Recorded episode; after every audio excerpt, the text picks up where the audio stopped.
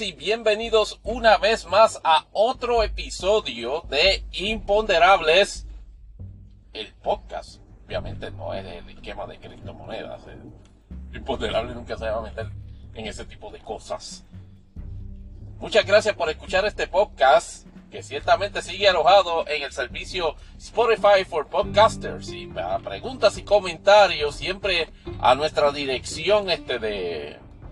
a, nuestra dirección de correo electrónico imponderables arroba podcast imponderables dash perdón arroba imponderables dash podcast take 3 arroba yahoo.com imponderables dash podcast arroba yahoo.com Imponderables el podcast está en todos los servicios principales de distribución de podcast, incluyendo Spotify for Podcasters, en el propio Spotify, en Apple Podcasts, Google Podcasts, eh, bueno, en Google Podcast creo que se nos va con los panchos a partir del mes de abril. Nos pueden conseguir también, por supuesto, en YouTube Music, en iHeartRadio y en TuneIn Radio, entre otros servicios de distribución de, de podcast. Eh, obviamente también Imponderables el podcast está en toda, en casi todas las redes sociales. En Facebook, este, bajo Imponderables el podcast. En Instagram, bajo Imponderables el podcast. O en Threads, este, bajo Imponderables el podcast, en Mastodon, bajo eh, Imponderables el podcast, arroba mstdn.social. Eh, y obviamente pues no, pues ya no, ya no, no seguimos en X, así que allá en X no, no, no nos busquen. Pero este que les quería primeramente dar las gracias este por todo, por, por, la, por las veces que escucharon el episodio anterior, este Hunter Hunter. Eh, como, como les dije, obviamente este, mi, deseo ciertamente sería este, hacer imponderables el podcast semanalmente, pero de verdad que limitaciones, limitaciones de tiempo este, no, no me lo permiten por el momento. Así que entre una cosa y otra, y antes de, tocar los, los, tres pilares de este podcast, que es Impo USA, Impo PR y nuestra sección de cultura popular, pop, este, cultura popular y, y hobbies, este, imponderables, Ayer que vamos a hacer un pequeño catch up de lo que ha ocurrido en la última, en la, en la última semana. La contienda de este, por lo menos en Impo USA, en la contienda este, por el Partido Republicano, este, se nos ha reducido ciertamente a solo dos. La última, en la última ocasión, e irónicamente, luego de haber llegado segundo en, en Iowa, Ron DeSantis se nos quitó este, de, la contienda de New Hampshire y ha vuelto este, a, su, hábitat natural de estupideces este, localizadas floridianas, en donde pues ha querido proyectar la posibilidad de volver en 2028. Cero oportunidad de eso, porque efectivamente en este, este proceso quedó enmasculado, pero a, a Tojendel. Y cuando digo enmasculado a Tojendel, es evidentemente porque fue una mujer lo que le enmasculó. Nikki Haley es, ahora la sole survivor de este de esta contienda electoral no teniendo no teniendo otro opositor que definitivamente el, la línea el, el, que definitivamente va a prevalecer en, esa contienda primarista republicana Donald Trump. En, en, eso no hay no hay este duda. Obviamente tuvieron su primera contienda en un head to head por decirlo así en New Hampshire. Este en, en, en, New Hampshire fue, sí, efectivamente, donde, donde, donde efectivamente les decía que, en, en New Hampshire, este, estando ellos en su primer head to head, este, Nikki Haley este, no prevaleció, pero solamente, pero acumuló 43% del, del voto. Obviamente, este, la dinámica que se está dando ahí es que Nikki Haley entiende de que Donald Trump tiene bastantes handicaps, incluyendo este que se le haya convicto en uno de los cuatro este, casos principales. En eso iremos este, en el episodio en, detalle luego.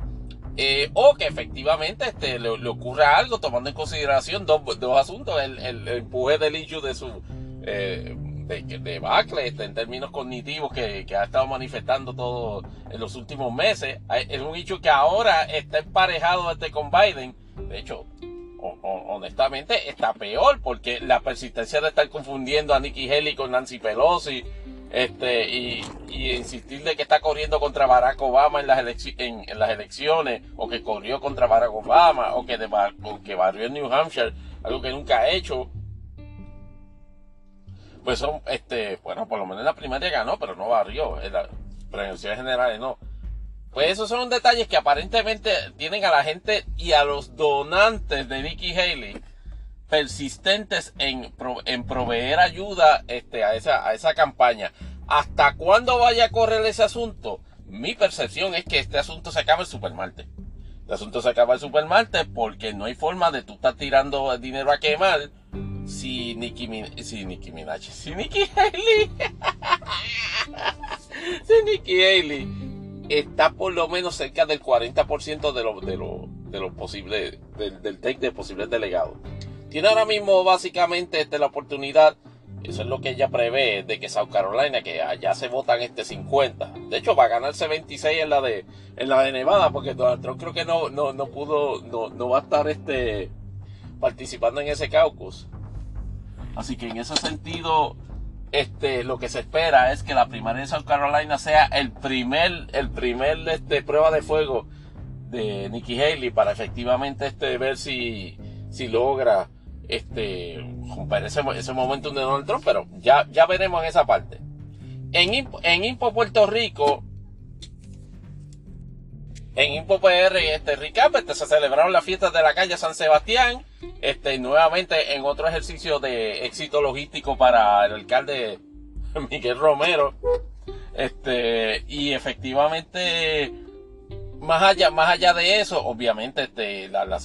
un, asunto importante que de hecho va a trascender en Impo Puerto Rico en este, en este episodio. 2024 ha, ha, tenido un, desencadenamiento de, de feminicidio que ya ha vuelto y nunca debió haber dejado de ser un hecho de, prominencia en, Puerto Rico. El, el hecho de que hasta, está ocurriendo de manera este, vertiginosa asesinatos de mujeres por hombres por el mero hecho de ser mujeres. Eh, y es una situación este, este, que casi, casi es un patrón este, idéntico en todas las situaciones. Desavenencias este, este, personales entre, entre parejas, eh, este, mujeres asesinadas, este, eh, hay una situación con relación a cómo está evaluando el sistema judicial este asunto. Ha habido una controversia que sostenida sobre eso y de eso vamos a estar hablando en este, en este en este episodio particular en Info Puerto Rico con ciertos caveats, claro está. Eh, y entonces, este, también en Info PR, pues se ha dado todo el proceso de la, de la erradicación de, de los endosos. Este, ya ha habido varias, varias sorpresas, ha habido también controversia este, sobre, sobre quiénes este, se han quedado, quiénes no se han quedado. y, Obviamente también en Info Puerto Rico vamos a estar hablando, pero ya en el segmento anterior. ¿Se acuerdan que en el, en el episodio anterior habíamos hablado de que, de, que la, la, situación con los, con los candidatos de agua no acababa de, materializarse algún tipo de oposición este, formal por los partidos políticos? Pues se acaba de, se acaba de formalizar, dicho sea de paso, este,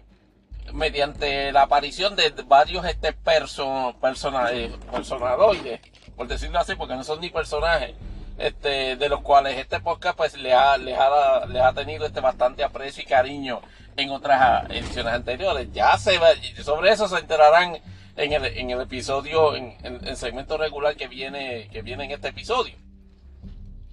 Y obviamente este en, en impo, en imponderable, wow, hay unas controversias que definitivamente no podemos negar que están ocurriendo y que están este eh, socavando el, el imaginario de, la cultura popular. Saludos WWE.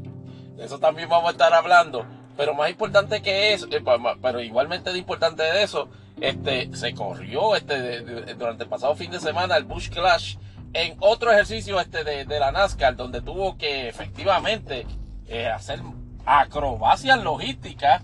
para evitar que que el,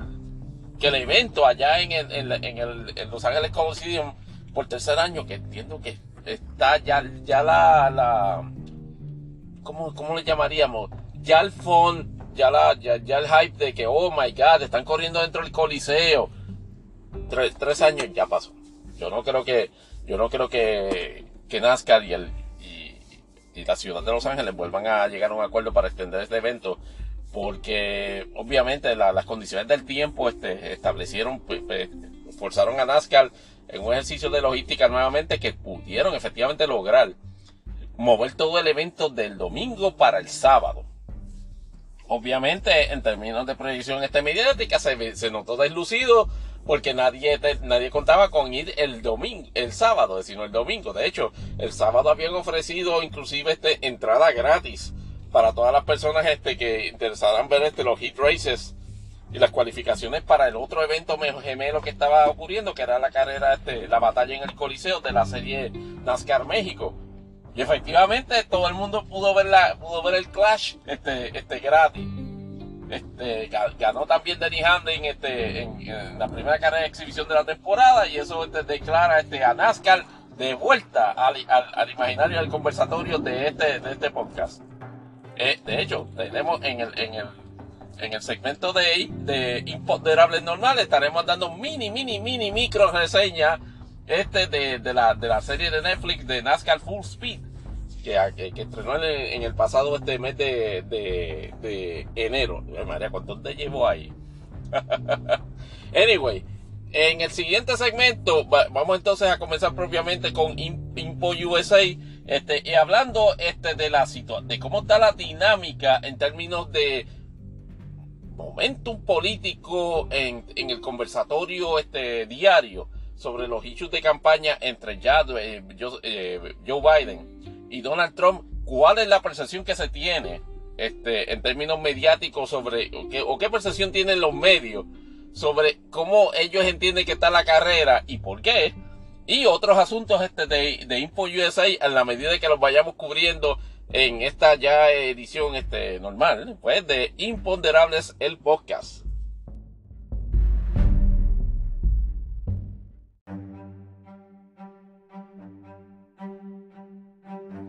Entrando a las noticias en detalle, como dice Aníbal González en Info USA, ¿cómo está la carrera este, presidencial, este, la carrera más bien electoral para la presidencia de Estados Unidos en el mes de febrero de 2024? Esto, faltando este,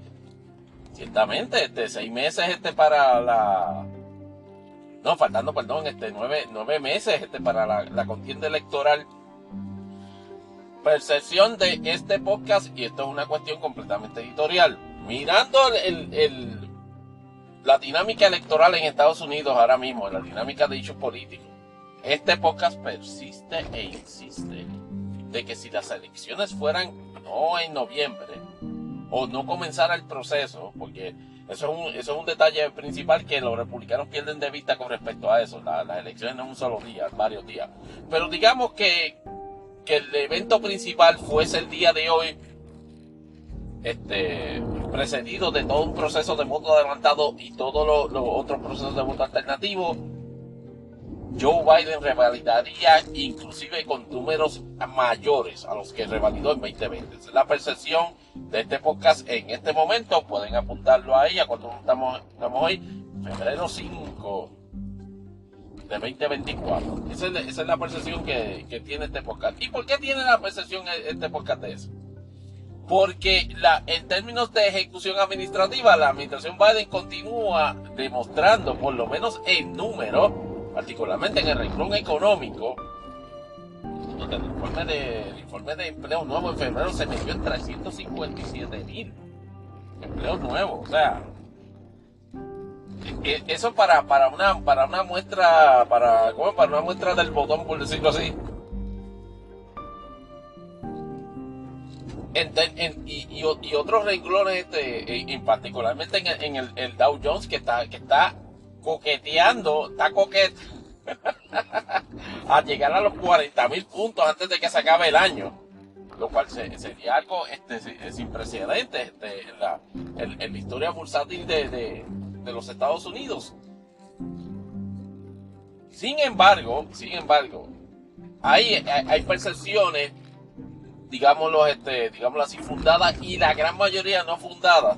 sobre el hecho de que, de, que, de que Biden tiene varios handicaps. No le, no le tengo que, no le tengo que mencionar este, efectivamente el principal de la cuestión de, su edad y, el, la, muy este, comentada, el muy comentado declive cognitivo que supuestamente tiene. Lo, cual a mí me resulta este comiquísimo ese, ese planteamiento porque creo que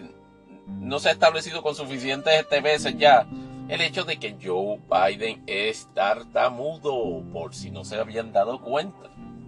Y eso en términos, en términos de expresión verbal, ciertamente, lo, hace ser una persona que inclusive a su edad lo, lo, pone bastante, por decirlo así, este, comedido o, o, vacilante cuando va a hacer tipo de expresiones con el propósito o más bien tomando en consideración no, no tartamudear. Y eso obviamente eh, eh, eh, proyecta este, pues, pues no, no necesariamente un carácter así como que fluido este, o, una narratoria este, este, fluida, es una proyección este, este, elocuente. Pero el hecho de que, el hecho de que, de que piense demasiado lo que va a decir cuando, cuando, cuando se, proyecta en, manifestaciones públicas, no deja de hacer, de, ser un comunicador efectivo de mensajes particularmente cuando los, cuando los mensajes están, son apegados este, a propósito de su campaña este, la, cuestión económica, el hecho de, crear un contraste de valores o de actitudes de él con, contra Donald Trump. Dicho sea de paso, no, no, se me olvidó mencionarlo en el, episodio del recap. Este, este, eh, cogió una de, las sus peores este, semanas,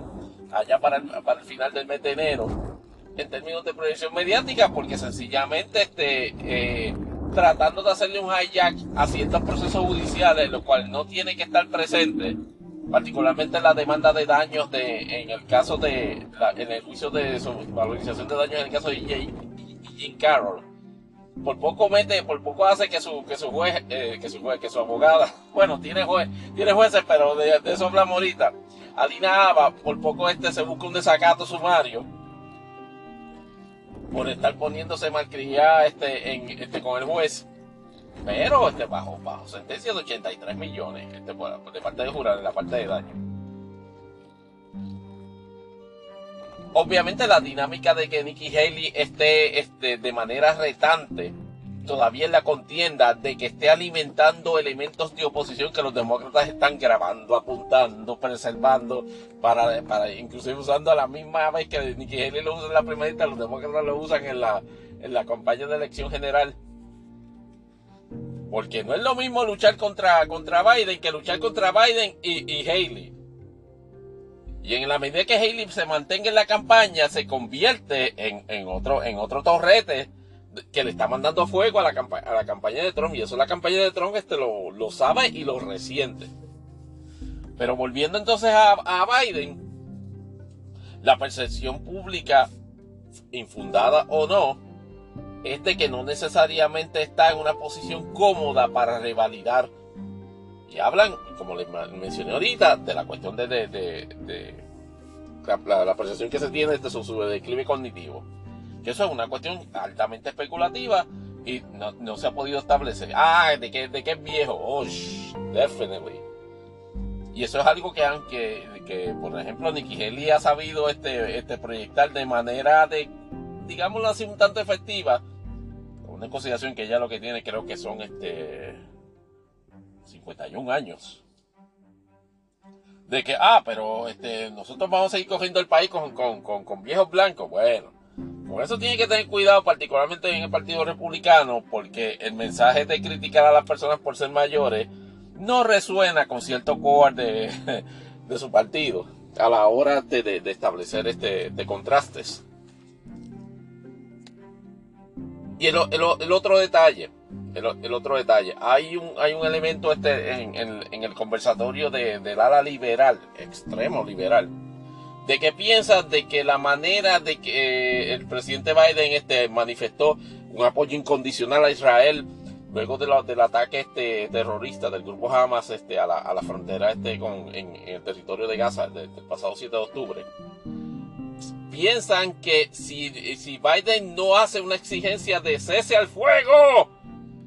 eso lo convierte en un genocida. Y hay, hay elementos que con cierto grado de influencia que han persistido en, empujar una narrativa de que, Biden, de que Biden puede, se puede escocotar en la, en, la, en la general si de alguna manera no adopta esa, esa política. Por lo menos la, la, percepción de, de, este podcast es que efectivamente hay un momento y se está dando ya en que la manera en que Israel está llevando a cabo, este, digámoslo así, la contraofensiva este contra Hamas en, en el, en, en esa área y los propósitos o, la, o la falta de consideración sobre los respetos de, de, del derecho a la vida este, y, a la, y a la paz de, los, de las personas palestinas que vivan en, en, ese, en ese territorio. Ya efectivamente la administración Biden ha dejado ver a, este, a, al gobierno de Israel, incluyendo a su primer ministro Benjamin Netanyahu, de que efectivamente no es un cheque en blanco. Y de hecho, en el, nuevo proyecto, este, en el nuevo paquete este de, presupuestario, este, se incluye no tan solo ayuda para, para apoyar a Israel, para apoyar a Israel, sino también ayuda para, para darle ayuda humanitaria a, la, a, la, a los residentes de, de palestinos que viven en Gaza. De nuevo, el problema, el que el problema que hay es una dinámica de dos grupos, por decirlo así, de influencia política este, alta. No hay, no hay, hay, no hay forma que la administración hubiese estado cómoda o hubiese sido políticamente viable apoyar totalmente la, la posición de la posición de Palestina en ese en, esa en esa acción. Después de todo, estamos hablando de un ataque terrorista y el, presidente o incumbente que apoye las acciones de una organización terrorista está, está votado. O sea, pues llámese Joe Biden, llámese Jimmy Carter, llámese el que se llame. O sea, no hay forma de apoyar las acciones de, de, Hamas. Y entonces, obviamente, el círculo de influencia este, ideológica pro Palestina no, no, nunca ha entendido, nunca entendido eso porque idealizaron desde el arranque que el ataque de Hamas es en respuesta a los abusos que ha llevado a cabo Israel históricamente y contemporáneamente en, la, en la, región. Entonces la, posición que, que, dan es, bueno, no, este, este Hamas atacó, pero, pero es que se tenían que defender de los abusos. Y ahí, ahí pierden este, como 60% de la pelea donde efectivamente hacen un recovery es de señalar o, este, o repudiar la persistencia del gobierno de los Estados Unidos, y repetimos de si es un punto este, real o no, de, apoyar a Israel en, el abuso y en la violación de derechos civiles y en la, y en la matanza que pudiese estar dándose en, en Gaza. Obviamente, ese es un hecho que Casablanca lo, lo, le, está dando algún nivel de preocupación y obviamente se ha, hecho manifestaciones, de acuerdo a reportajes que ha salido recientemente, donde, donde, donde, el presidente Biden ya le dejó, ya más o menos le dio cartilla este, a, Israel en cuanto a eso. Pero de nuevo, es un asunto que tiene que establecer un balance delicado, este, porque en términos electorales, a la pregunta de una, una, adopción completamente este, contraria del, otro lado, es decir, un, pedido este, dramático del gobierno de Estados Unidos de que se dé un cese al fuego, puede acomodar este, una posición simultánea de apoyo a Israel pero lo que no, pero lo que, lo que, lo que efectivamente sería altamente detrimental, tomando en consideración el grande, el, el, nivel de extraordinario de presencia de comunidad judía en los Estados Unidos, es de que se promueva abandonar a Israel o, abandonar el derecho de Israel de efectivamente este, no ser víctima de ataques terroristas. Y ese, y ese es el detalle es una, es una situación delicada y eso, eso hay que admitirlo. Mi percepción, sin embargo, es que no siendo un issue doméstico, un issue doméstico, no tiene el mismo peso que el desempeño en renglones económicos extraordinarios que ha demostrado la administración Biden y que definitivamente lo convierten en un atributo y mueven a la, a la administración a recibir un, en términos de percepción, ¿verdad? Este, una, una, un apoyo mayoritario en el caso de, de, la, una, futura contienda electoral. Eh, eso entre, entre, entre otros, entre otros, entre otros factores. ¿Cuál es la percepción en mainstream media sobre ese asunto? ¿Es, el imponderable? Pues, pues, seguimos, y esto lo hemos discutido ya en, en otro episodio, hay una percepción en mainstream media de que la carrera está más cerrada de lo que aparenta.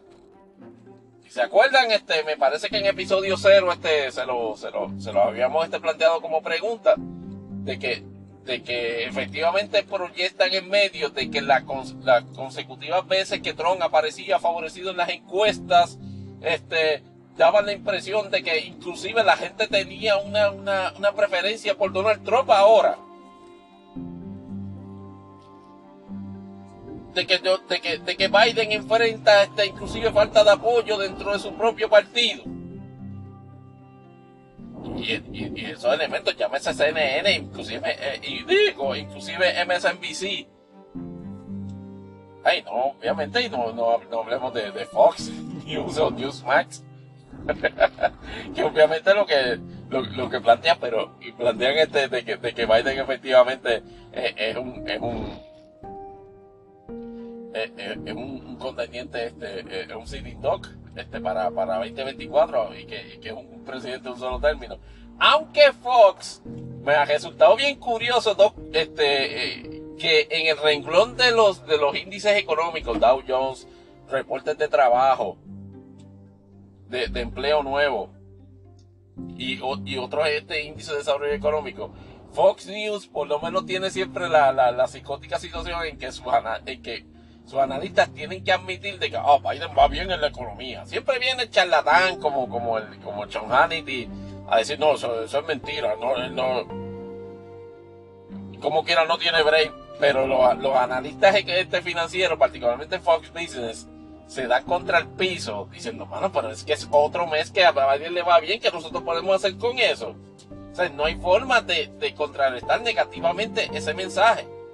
Pero volviendo a otros elementos de mainstream media, la percepción que se tiene es que esto es una caja de caballos, esto está cerrado, esto no se sabe este, quién va a ganar.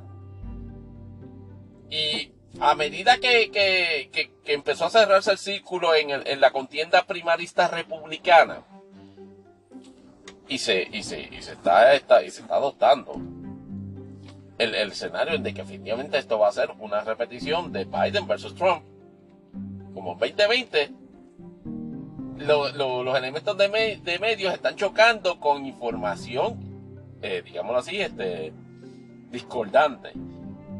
Ya Trump está empezando a perder encuestas y está empezando a perder encuestas en battlegrounds y está empezando a perder encuestas por márgenes considerables, 6, 7, 8 puntos. Y hay un pugilato en medios de cuando eso ocurre, no, no reconocerlo Ah, no, pero ven acá, mira, en, esta encuesta ahora Trump salió pues, este, ganando por 7 o 8. No, que Trump, eh, no, el, presidente Biden sigue en 37 en, en approval. Cuando tú, cuando tú ves a Trafalgar, los muchachos de Georgia que son anti, anti Biden, que le está diciendo a ese rato, mira, Biden está en 43, 44 en approval. No, que Biden este no tiene este el apoyo este de, de, de, de los, de los demócratas, este, de, su propio partido, este, que aquí, que aquí se están buscando alternativas. Han hecho ya dos contiendas primaristas demócratas. En, la, en New Hampshire, Biden ganó por, eh, siendo un candidato right-in. Ni siquiera se había este eh, eh, inscrito para primaria de New Hampshire. Y ganó por 70 por, con 70% del apoyo. En su primera contienda, propiamente, que fue South Carolina, que fue obviamente su tabla de salvación en la campaña de 2020 cuando este, Kamala Harris le puso los lancetes después de aquel fatídico debate. Este, y, eso siempre se lo va a tener que agradecer al representante James Clyburn este, de, de, South Carolina. O sea, el tipo rescató a Biden de, de, lo que iba, de lo que iba a ser este, una tortuosa campaña electoral. Ya 2020. Pero 2024 es un elemento diferente. Ciertamente, creo que lo que tuvo fue un, 4% de participación en South Carolina. Pero de esos, de esos 125 mil votos que cubrieron allí, Biden cogió 96%. Ah, y hay varios candidatos, entre ellos el senador Dean Phillips y, nuestra colega fan de Neon Genesis Evangelion, Mary Williamson, 4% entre los dos. Eso, eh, eso es barata. Como contrapunto, la narrativa esa pendeja de, la, de, los elementos de mainstream media de que, de que Biden no cuenta con apoyo en, la, en, en demócratas.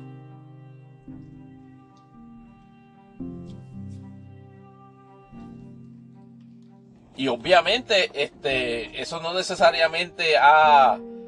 e, eso, eso necesariamente ha, ha, puesto a Biden en una posición de confianza o en una posición pasiva. Pues no. Por lo menos la gente, mi percepción es que la gente de Biden se ha dado cuenta de que parte de la campaña es el flow, el flujo de conversación.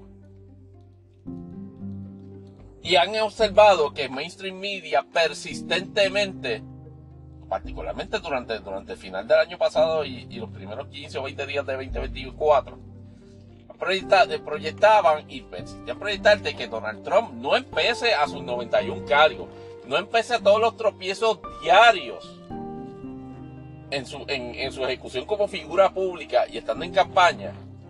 proyectar a Donald Trump a la ofensiva de la, de, la contienda y a proyectar a Biden en la defensiva. Es como una cuestión de que, bueno, no empecé a todas las cosas negativas que tiene Trump, Trump las está superando. Entonces la gente de Biden se está dando cuenta de que en términos mediáticos eso, eso crea, este, digámoslo así, ánimos colectivos. O sea, fomenta, la adopción de, cierto nivel de, o de cierta forma de ánimo colectivo que pudiese afectar ¿qué? el entusiasmo a la hora de votar. Y en eso se, se han dejado de chiquita y por ejemplo, la, la, la, a, modo de ejemplo, y con esto sí dejo este, este primer segmento de Info USA, este, dejaron soltar un, artículo, me parece que fue USA, USA Today, de que, de que Joe Biden en privado piensa que, que, piensa este y, y como traduciéndolo a, a jerga a jerga pues, este boricua de que, de que de que Joe Biden de que Donald Trump es un cabrón es un hijo de la gran puta y usted todos los epítetos que usted se le pueda imaginar diciéndolos en privado. Viene el artículo y hace revelación de que Biden persistentemente hace ese tipo de, comentarios sobre Donald Trump. Y el artículo dice, bueno, se le pidió reacción a Casablanca sobre ese asunto y no quiso, no quiso comentar. Eso tiene un propósito particular y deliberado. Y el propósito particular deliberado es establecer de que Joe Biden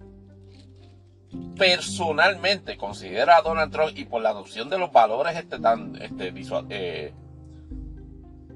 antisociales que, que, promueve, incluyendo toda la adopción de esos discursos hitlerianos, este, este, para, para, por ejemplo, oponerse este, a, la, a la adopción este, de cualquier tipo de medida o de reforma migratoria, donde carifrescamente le, dice públicamente, yo le estoy pidiendo a mi... a, a a Mike Johnson, el speaker de la Cámara, que no le dé ni una sola oportunidad a la propuesta bipartita este, que, va, que, va, que, se presentó este, con relación a, entre otros elementos de gato, este, la este, eh, reforma migratoria. Eso, Joe, Biden y su gente lo que quieren demostrarle, lo que quieren demostrarles con los epítetos que le, que, con ese artículo, donde se señalan que Biden, Biden piensa que él es un culo de persona de que Biden en lo personal cree sinceramente de que Donald Trump es un anatema de sus valores, de, lo, de su percepción de, de qué debe ser, de cómo debe, debe correr el país, de que, de que es un brindador del caos. Y en, y en eso efectivamente crea una línea ofensiva, literal y figurativamente, de la campaña de Biden hacia la campaña de Trump. O sea, tiene a la gente de Trump con, en, los pugilatos de que de que normal de que normalmente ellos eran los que hacían lanzaban epítetos contra Trump contra Joe este Sleepy Joe este fuck Joe Biden no no no no no no y la gente y, uno, de ustedes me dirán Tony pero eso eso es lo que demuestra este es una, una forma negativa de discurso la cuestión política y de mira en esta etapa y tomando en consideración que estamos hablando de Donald Trump no hay otra forma. O por lo menos no hay escapatoria a adoptar ese elemento, no como el único elemento este de, de campaña política, pero sí como un elemento que no puedes negar en que es necesario, en que es necesario empujar ese, ese aspecto para controlar la narrativa, para poner en resistencia al mainstream media de que contrario a lo que ellos piensan, el, el presidente Biden no está a la defensiva en la, en la contienda. ¿Le está resultando? Mi percepción es que sí. Aunque claro, hay, este, siempre va a encontrar por lo menos el, en cuanto al aspecto de que los medios quieren vender de que la carrera está más cerrada. Yo entiendo y por mi observación este, eh, constitucionaria de, de MSNBC, de CNN, inclusive Fox a veces hasta, hasta más pragmático en eso. Pero la percepción que tienen ellos es de que, de que Biden sigue con unos, con unos handicaps que no los va a poder superar. Claro, porque la percepción que, tienen esos, esos medios es que mientras más pues, este, cerradas ellos proyecten la carrera, más clics y más, este, más, eyeballs van, van, van, a, van a hacer que se posen sobre ellos. Que, es una situación que, es reflejo de la, de la verdad como de la verdad en términos de la dinámica de campaña política, no. La, percepción nuevamente en cuanto a, cuanto a ejecución es que, que Biden está a la ofensiva, de que la gestión pública de la administración es marcadamente o mayoritariamente positiva y que ciertamente sí hay issues que pueden efectivamente afectar el desempeño electoral en 2024 pero, con, pero son a su vez, este, por decirlo así, cancelados o anulados hasta cierto punto y manera por la presencia de Donald Trump y todo en y toda su marca de discurso este persistente y las reacciones que tiene el público. Sobre eso y sobre otro aspecto que está comiquísimo, que vamos a tener que hacer un mini crossover con, con Imponderable, vamos en el siguiente segmento.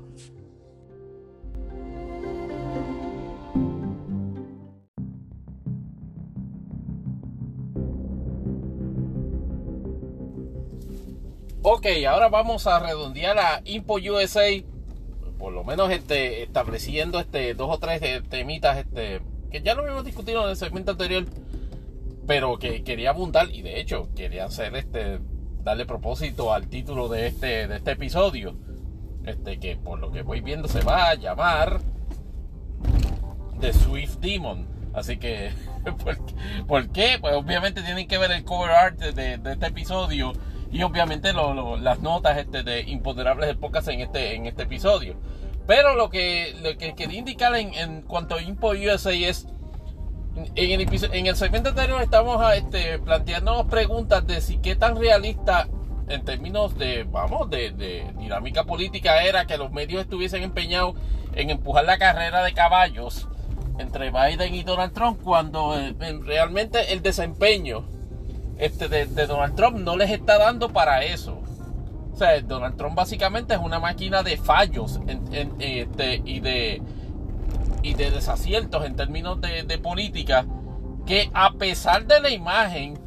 allá desde su castillo en Maralago, el proyecto de invulnerabilidad y de que no hay forma de que, de que lo pugilateen ni que efectivamente socaven este su, su bravado pero la realidad es que en, términos políticos sí está sufriendo este debacle. Está pendiente, por ejemplo, esta semana el veredicto sobre en el, caso civil de Nueva York, este, donde se estaba, donde se determinó este, que las empresas de Trump estaban cometiendo fraude a nivel corporativo. Y se espera que en unión a los 83.3 millones que bajó de la sentencia del caso de E. Carroll, pues este, venga una, una, sentencia de cientos de millones para la organización Trump. Y eso, sin lugar a dudas, este, eh, refleja una, situación de que, de, que, de que el imperio económico de Trump está siendo socavado por las, por las acciones imprudentes tanto del colectivo a nivel corporativo como las del individual del propio Donald Trump. En el caso de Jim Carroll es, es, es increíble lo, lo, que ha hecho. Pasamos de la, de la difamación original por el hecho de haber negado este, el, la agresión sexual contra Jim Carroll pasamos de ahí a las a consistentes este, este, comentarios públicos difamatorios y ofensivos, pero esencialmente difamatorios, del propio Trump contra Jim Carroll a medida que se fue adjudicando el caso, el caso de difamación y durante toda esta etapa en la, en la vista de daño. La gente de Trump ha querido verte proyectar o ha querido tratar de hacerle un hijacking al proceso judicial y tratarlo de convertir en un meeting lo cual no le ha salido en ninguna instancia. En lo personal, yo jugué en, algunos de esos casos, en, particularmente en el, en el caso de, en el caso de, wow,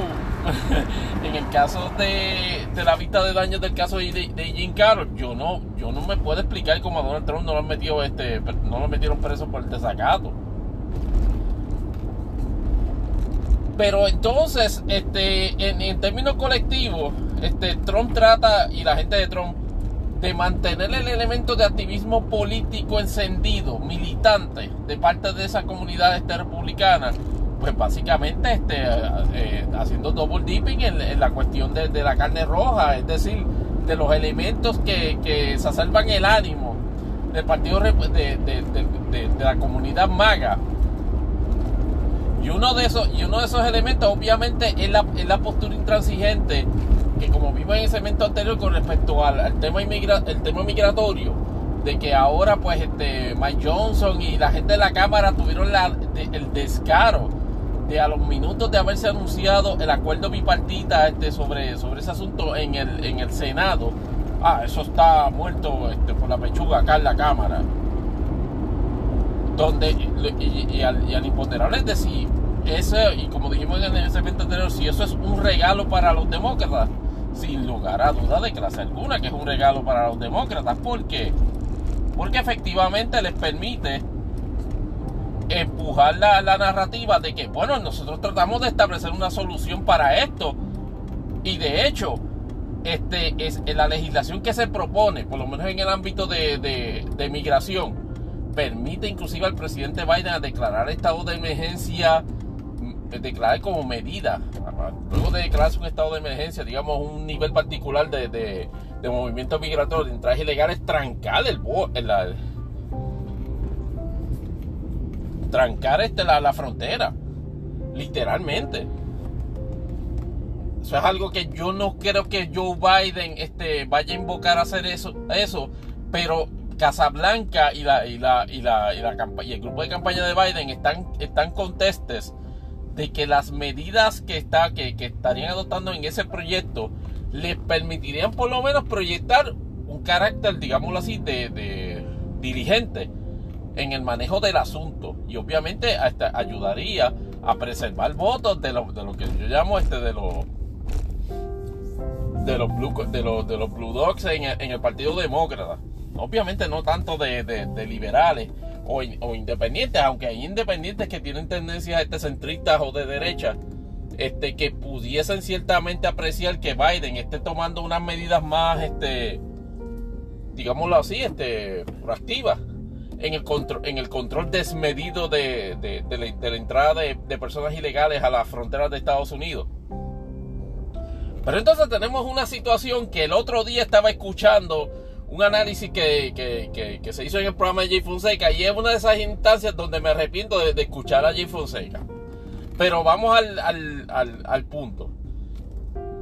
Mediando una, una, disputa entre el Departamento de, Homeland Security y el gobierno del estado de Texas, pues en la, en, la frontera este, en la frontera del estado de Texas este con México, se ha dado situaciones donde el gobierno de Texas ha estado aplicando controles de seguridad físicos o controles físicos de seguridad que efectivamente están provocando este, lo que se pudiese llamar una situación de extremo peligro,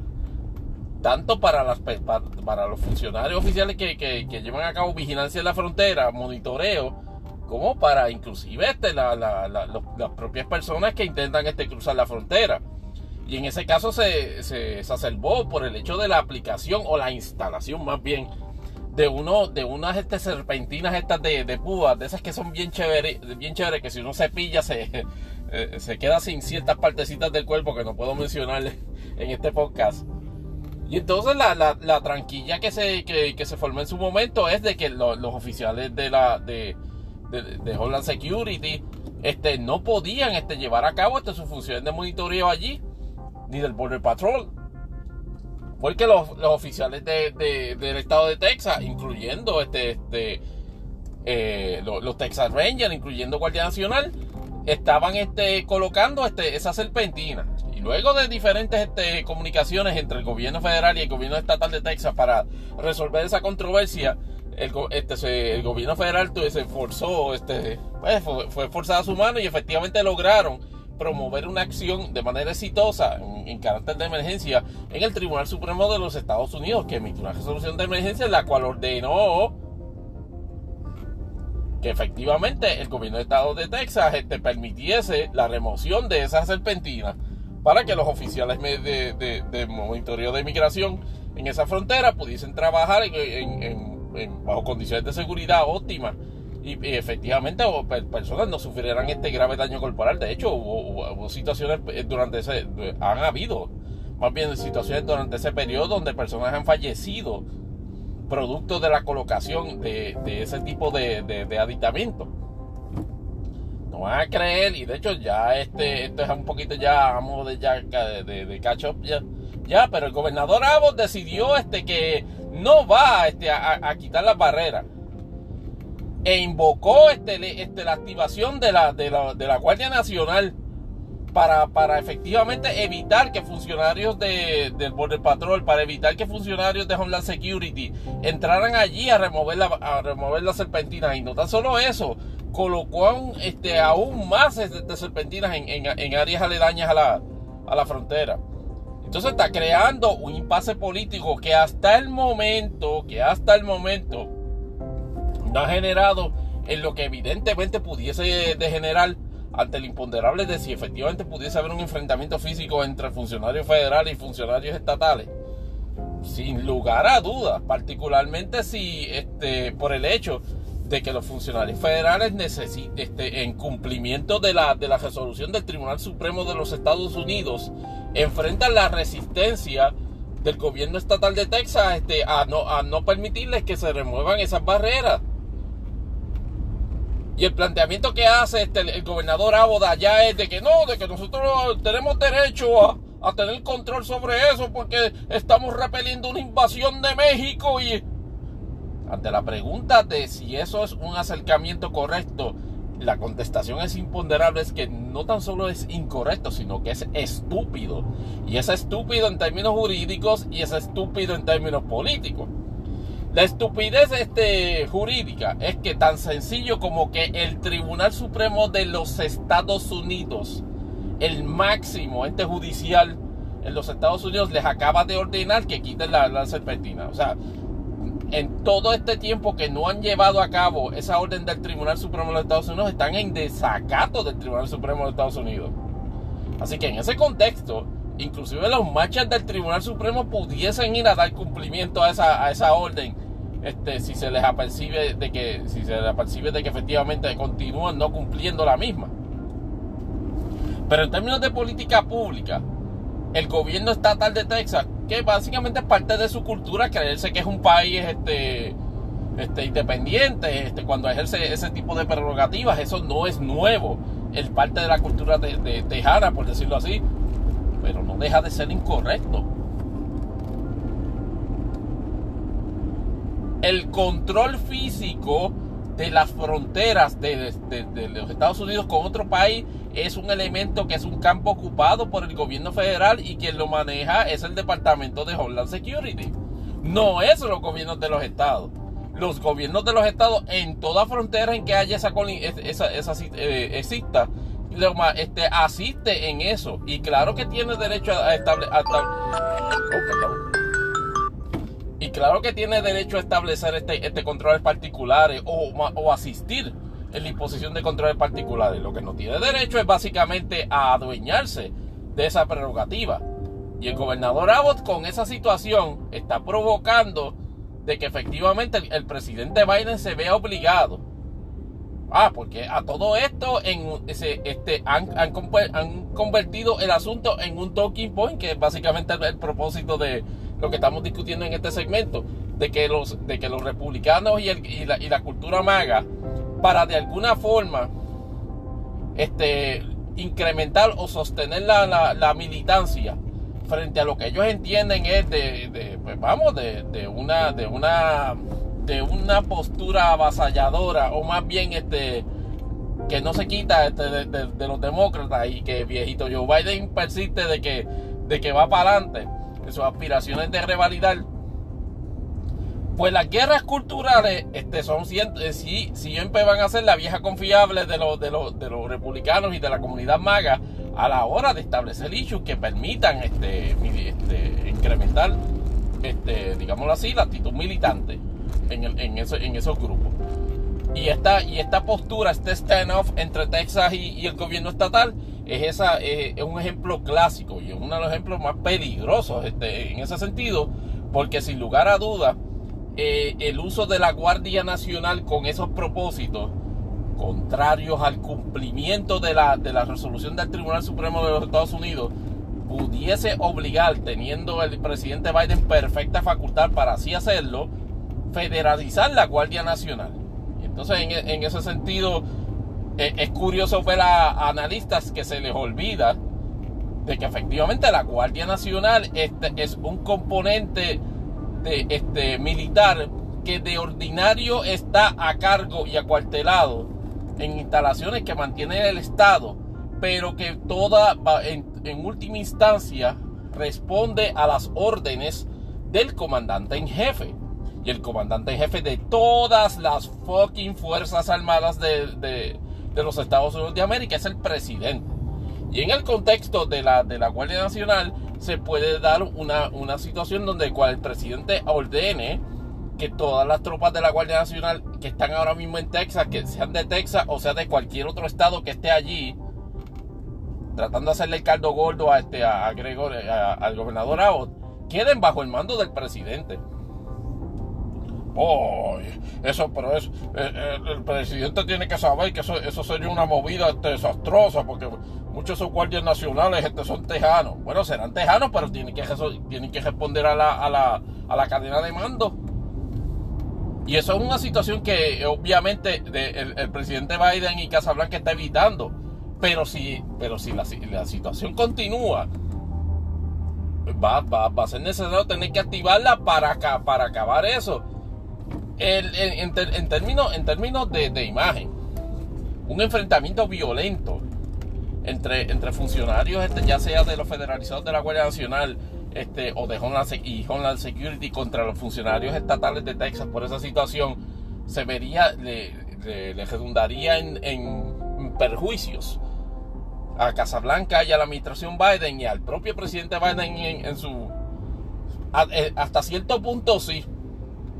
porque obviamente nunca un enfrentamiento violento, particularmente donde haya la probabilidad de que, de que personas mueran, favorece, este, digamos, a un incumbente. Y en este caso es el presidente Biden. Pero la proyección que se ha dado desde el inicio es de que el estado de Texas está emperrado en no cumplir con una resolución del tribunal. Esto no se trata meramente de no cumplir con una, con una, con una postura particular o con, o, con una postura de política pública de, del presidente Biden que no ha sido refrendada o que, está, o, que está sujeta a un cuestionamiento digámoslo así, este jurídico o judicial más bien. La realidad es que en este caso, este, eh, lo único que se ha determinado en este momento y de los diferentes que se tengan en política pública sobre, la sobre el control migratorio, es de que usted no puede convertir las fronteras de, eh, de, de, Estados Unidos con otro país en una especie de dungeon así este, de sobrevivencia, de trampas mortales, de cocodrilos, este, de serpientes, como estaba este, sugiriendo la, la estupidísima representante Lauren Bower el otro día. Usted no puede convertir ese, esa, esas fronteras en, ese, en trampas mortales, porque también hay un riesgo de la vida de personas allí que, que, que hay que respetar y respectivo de su estatus migratorio o de su estado de legalidad en la incursión que hacen en el, territorio de los Estados Unidos. Hasta ahora no ha pasado a mayores. ¿Debe el gobierno de, Casablanca imponer ese cumplimiento de la resolución del Tribunal Supremo como una forma este de, de, afirmación política y de afirmación política positiva en imagen? Sin lugar de dudas de clase alguna el duérmete nene de esto, decir, ah, échale agua tibia que la gente se va a olvidar de ese hecho, yo no creo que vaya a pasar. En un momento dado se tiene que efectivamente la administración todo este,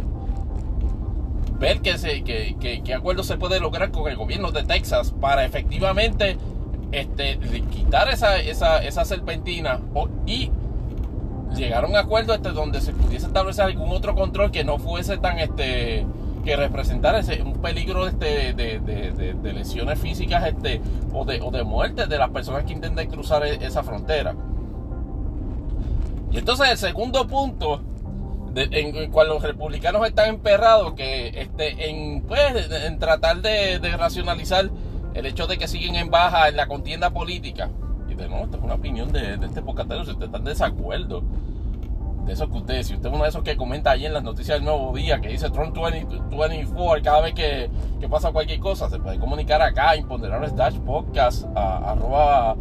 yahoo.com y me, y me pone en mi sitio diciéndome de que estoy completamente equivocado, que, Puerto Rico, olvídate, que esto es Trump 2024. Y en ese sentido, fíjense, no se equivoca de acuerdo al, número de, de comentarios que he visto, particularmente sobre eso, la situación en Puerto Rico pero en el caso particular de, los republicanos en el resto de los Estados Unidos, las guerras culturales este, se han extendido, Dios mío, a una de las víctimas más inapropiadas que pudiesen tener. Y es nada más y nada menos que la cantante, que la cantante este de, extrema fama y de extremo éxito, Taylor Swift. Taylor Swift que ya va sobre, sobre, sobre 12 o 13 años ya este de, de carrera en el mercado, en, la música country y en la, y en la música pop. Ahora es, esencialmente es una estrella, una mega estrella internacional del pop. Que por lo menos último año y medio, este, con, con, su Eras Tour y con la película de Eras Tour, este, pues ha logrado, este, pues digámoslo así, incrementar algún aún más su influencia. Es una, una, una persona que, a pesar de ser de Nashville, este, y a pesar de haberse criado en un entorno o venir de un entorno donde se pudiese asociar con elementos este conservadores. Es, una, es una persona que ha adoptado este, posturas este, en, todo momento, o por lo menos en, términos recientes mucho más elocuentes, defendiendo los derechos de las mujeres y defendiendo los derechos de la comunidad LGBTQ. Eso le valió este, que en el 2020 ser el, recipiente del repudio precisamente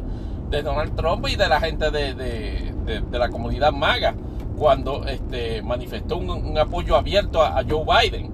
en las elecciones de 2020. Y ahora con todo este eh, esta remontada, inclusive que la ha convertido en una mega estrella aún más poderosa, los republicanos ven a, Taylor Swift como un demonio. Sí, ven definitivamente ven a Taylor Swift como un demonio. ¿Se justifica que la vean como un demonio? La respuesta es imponderable sí y no. Porque con la fama que tiene Taylor Swift, la cual inclusive se ha incrementado más este por su por su, noviazgo con el con el jugador de los de los Kansas City Chiefs, este Travis Kelsey, este que para colmo de males, los Chiefs inspirados en, en, en, en la buena vibra que les da esa relación, ese cuento de hadas, pues van encaminados, van para el Super Bowl a jugar contra los contra los San Francisco 49ers. Eh, eh, toda esa situación ha, creado una buena vibra en la imagen de Taylor Swift que los republicanos en una aparente preemptive strike y aquí teorizamos en, en este podcast que es temiendo de que en un momento dado Taylor Swift haga una, una, una exhortación masiva a, a, las decenas de millones de personas que la siguen de efectivamente adoptar una postura política y no tan solo adoptar una postura política sino de votar de acuerdo a ella. Y ahí es donde que el, la canillera de los republicanos es que Taylor Swift digan este, este vengan los, los, Chiefs ganen el Super Bowl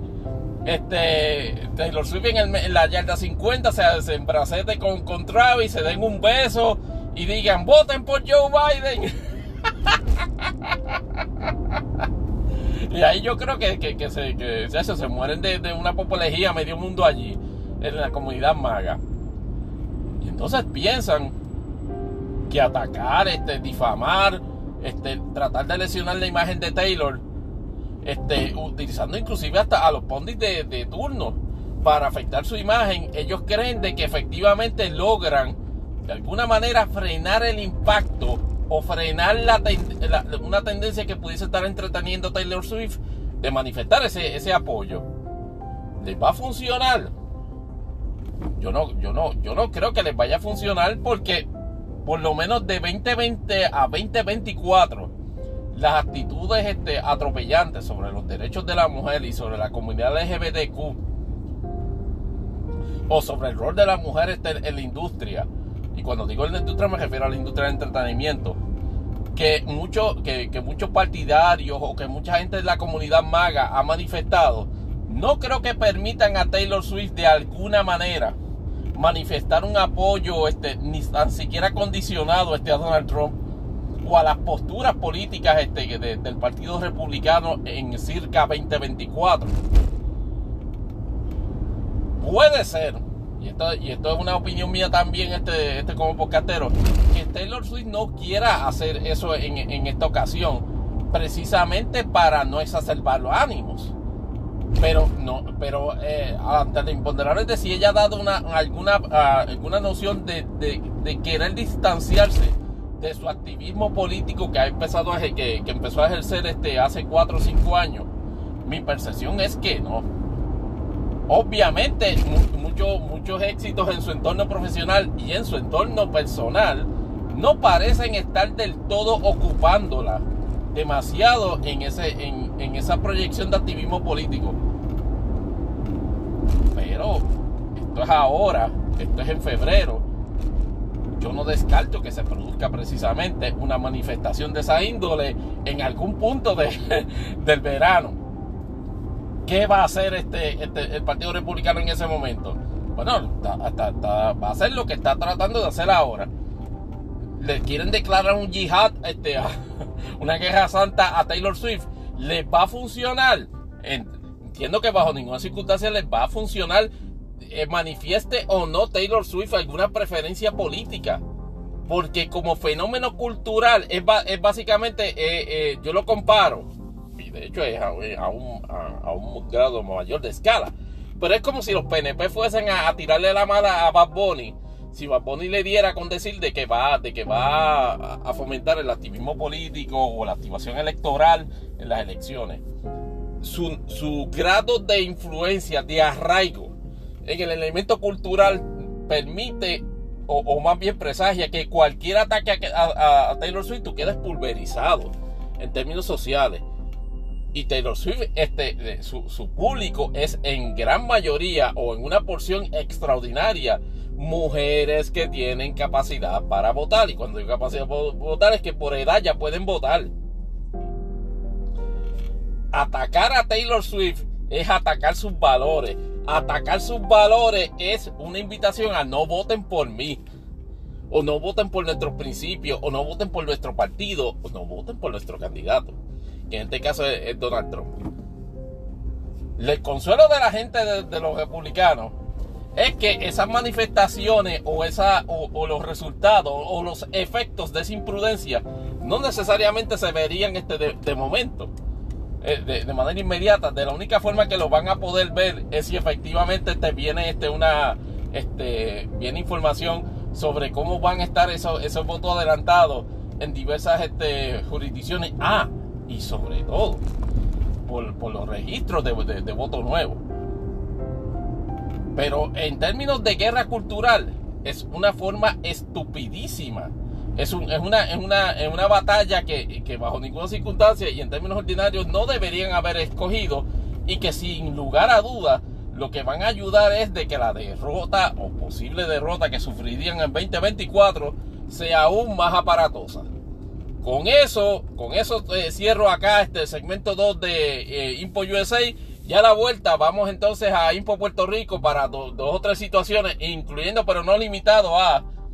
el revolú que tiene formada la Comisión Estatal de Elecciones con él, con, con Molina. Este, y de qué manera, y de qué manera, y si efectivamente este, hay una componenda para sencillamente no dejarlo este, comparecer a las elecciones como candidato independiente al Senado.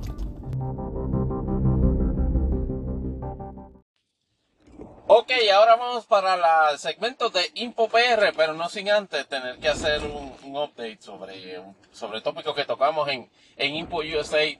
Resulta que en una reunión de los representantes, de representantes no, de los senadores republicanos, este, Mitch McConnell básicamente aconsejó de que cualquier petición de someter el proyecto este de, de gasto, que incluye pues elementos este, de la reforma migratoria,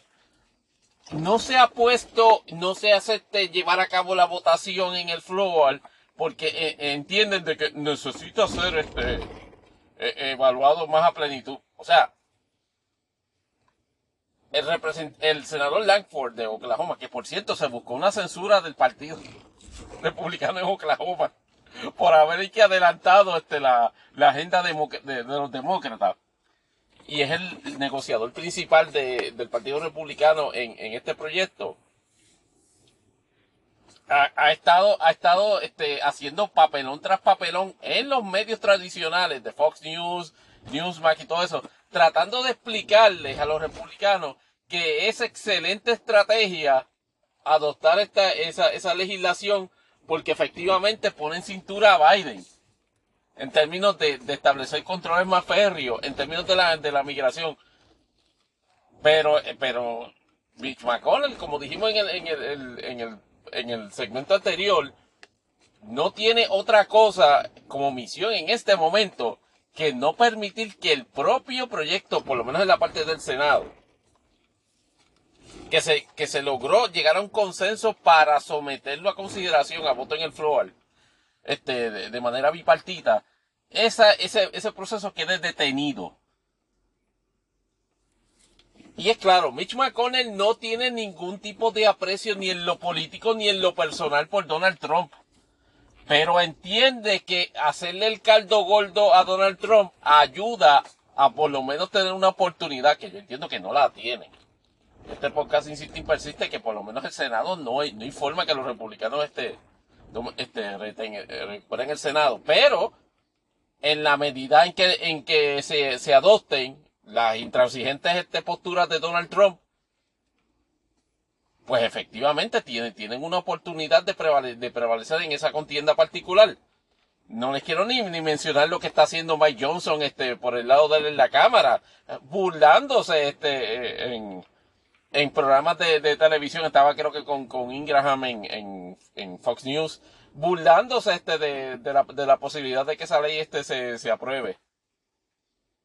Y de nuevo,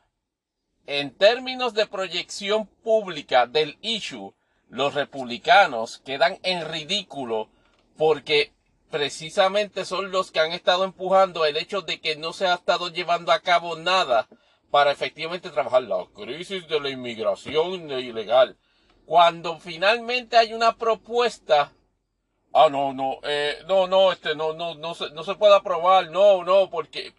y entonces creen que la gente no se da cuenta que el público en general no se da cuenta que el propósito de ello es uno politiquero. Cuando Donald Trump en récord está diciendo de que no se debe, que no se debe aprobar, cuando insta a, a, su, a sus simplones este líderes legislativos a no dar paso a esa, a esa gente de legislación. Adivinen a quién ustedes creen que en percepción pública le va a favorecer eso. Pues precisamente a Joe Biden. No hay otra forma de mirar el hecho en eso. Ah, Tony, pero para que NBC sacó una, una, encuesta el domingo que tiene que a Trump y y que a seis puntos. Bendito sea Dios, hay innumerables encuestas que, han establecido, eh, porque siempre hay que decir eso, encuestas no son, son instrumentos de trabajo. Hay, y esto, esto merece casi un, un imponderable especial, se ha desarrollado, y esa es la realidad, una, una, el, el, uso de la encuesta, particularmente la encuesta manipulada, para crear este, escenarios de, o, episodios de golpe político, precisamente por lo que habíamos hablado, de hecho, desde Imponderable Cero para acá con respecto a la campaña de 2020. La noción de que Trump está en pelea la alimentan ese tipo de encuestas. Y en BC podrá decir, no, Tony, este, pero aquí, aquí nadie, aquí nadie está manipulando encuestas para que salga Trump adelante. You sure about that? You sure about that? Eh, por, porque la tendencia clara es que donde, donde decía 6 o 4 a favor de Trump, ahora dice margen de error. Donde decía empate, ahora Biden está, está tomando ventaja. La tendencia en términos de medición de opinión pública, por lo menos a través de encuestas, es de que efectivamente hay un swing, un cambio de momentum. Eso no significa que ese sea el resultado de la elección. Y, mucho menos de que los que están favorecidos interpreten eso como de que tienen este asunto ganado. Esto es una cuestión de activación electoral. Mientras más asustado se corra, mejor. Pero es increíble lo, que, el, el nivel de papelón ridículo que están haciendo los republicanos con eso. Todo por complacer el ego de Donald Trump. Pero,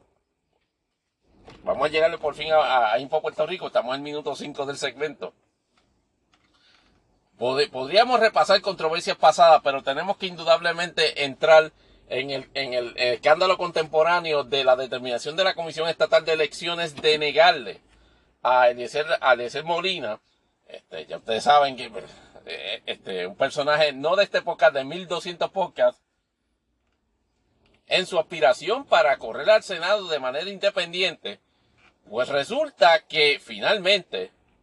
recibió la certificación de que, eh, o por lo menos la notificación más bien, de que no cumplía con los, con los términos este de, ley para oficializar su candidatura.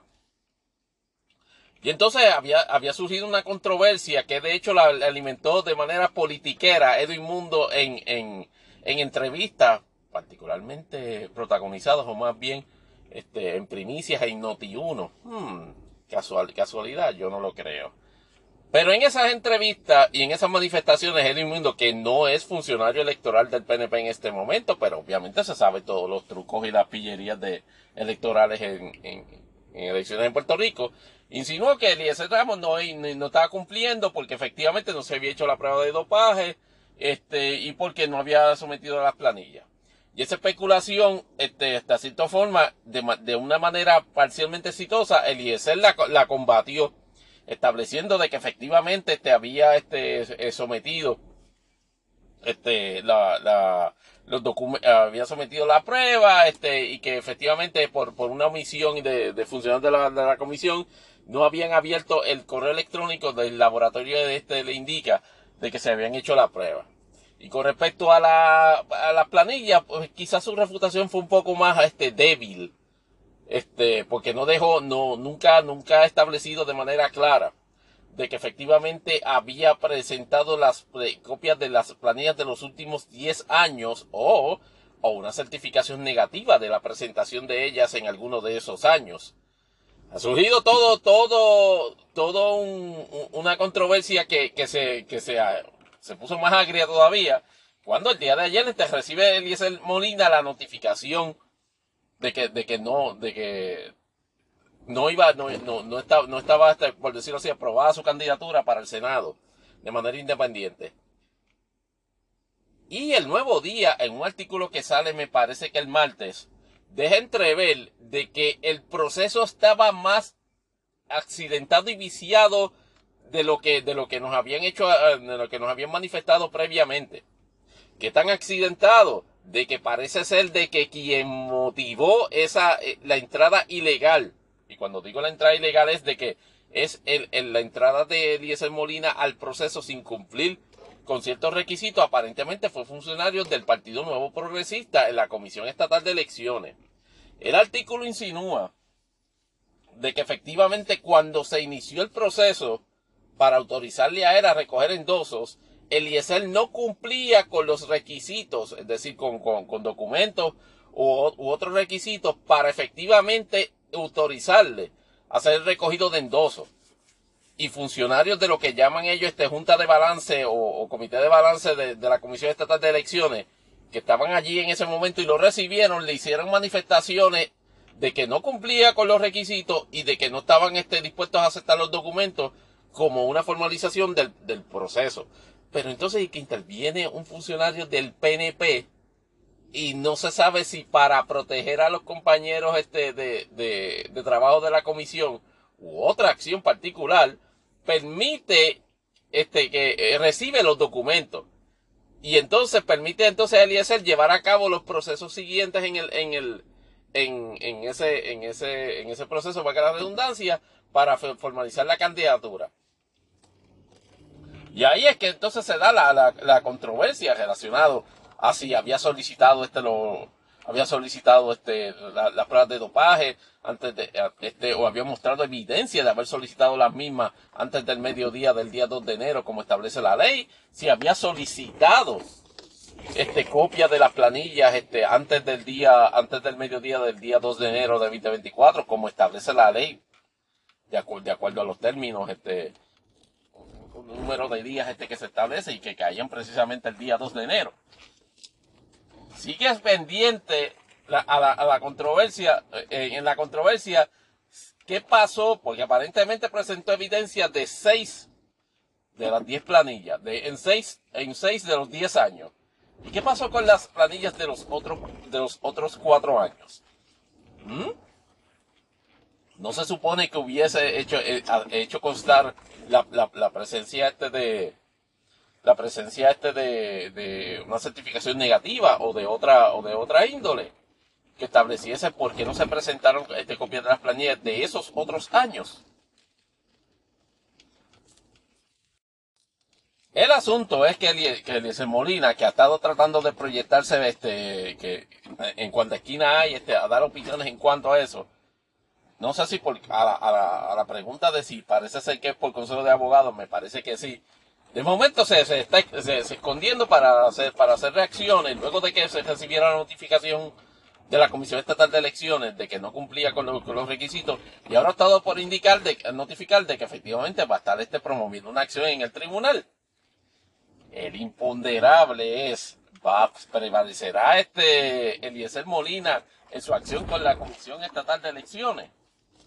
contra la Comisión Estatal de Elecciones. Parece, eh, eh, hay, que, hay que admitir que el proceso está bien accidentado. Y que inclusive planteamientos que pudiese hacer el ISL, y de hecho lo estaba comentando creo que Eduardo Baez Galil, que este otro, eh, que pasado comisionado electoral del, del, del PPD, pero estamos hablando de décadas señalaba de que pudiese hacerse un planteamiento de error de hecho de parte de los, de los funcionarios de la Comisión Estatal de Elecciones que permitieron a Aliezer, sin estar calificado, o sea, sin cumplir con los requisitos de la primera etapa, llevar a cabo el proceso de, recolección de endosos que pudiese Eliezer, según lo plantea, este, o, según se puede interpretar de, lo que plantea, exitosamente plantear Eliezer Molina, de que, de que a, mí me, me, representaron de que yo cumplía con los, con los requisitos. Pasa es que en derecho administrativo hay un principio de interpretación este, jurídica de que error de hechos no crea derechos. Y en ese contexto, Eliezer, a recostarse de que, ah, no, en la comisión tienen un arroz con culo, y allí, y allí no me, allí no sabía, allí cogieron y por error me, este, me, me permitieron iniciar el proceso este para recolectar endoso cuando no se suponía que era, y entonces me llevaron a mí, me llevaron a mi engaño. En esa parte yo no creo que, que el tribunal, evaluando ese aspecto exclusivamente, vaya a resolverla en favor de Eliezer Molina. Hmm. Aquí, aquí, el aquí el problema es precisamente si basado en eso se puede llegar a un, a un acercamiento salomónico a resolver la controversia y permitir esencialmente que el proceso electoral este, este, resuelva esto. Es decir, dejar que sencillamente por la dinámica que, se ha producido, por lo marcadamente accidentado del proceso, incluyendo precisamente eh, una, una, una, una dejadez del, del, propio solicitante en no adherirse de, de, forma, de forma estricta a los requisitos este para, para oficializar su candidatura, cosa que el, el, el, el, el muy imbécil de, de Molina sabe que tiene que adherirse a ello, pero el show es básicamente ir, ir a pavonearse al proceso para entonces alegar que, la, que, que no cumplir con ello es, este, es porque se le está haciendo este profiling. Es bien fácil hacer ese, levantar ese punto.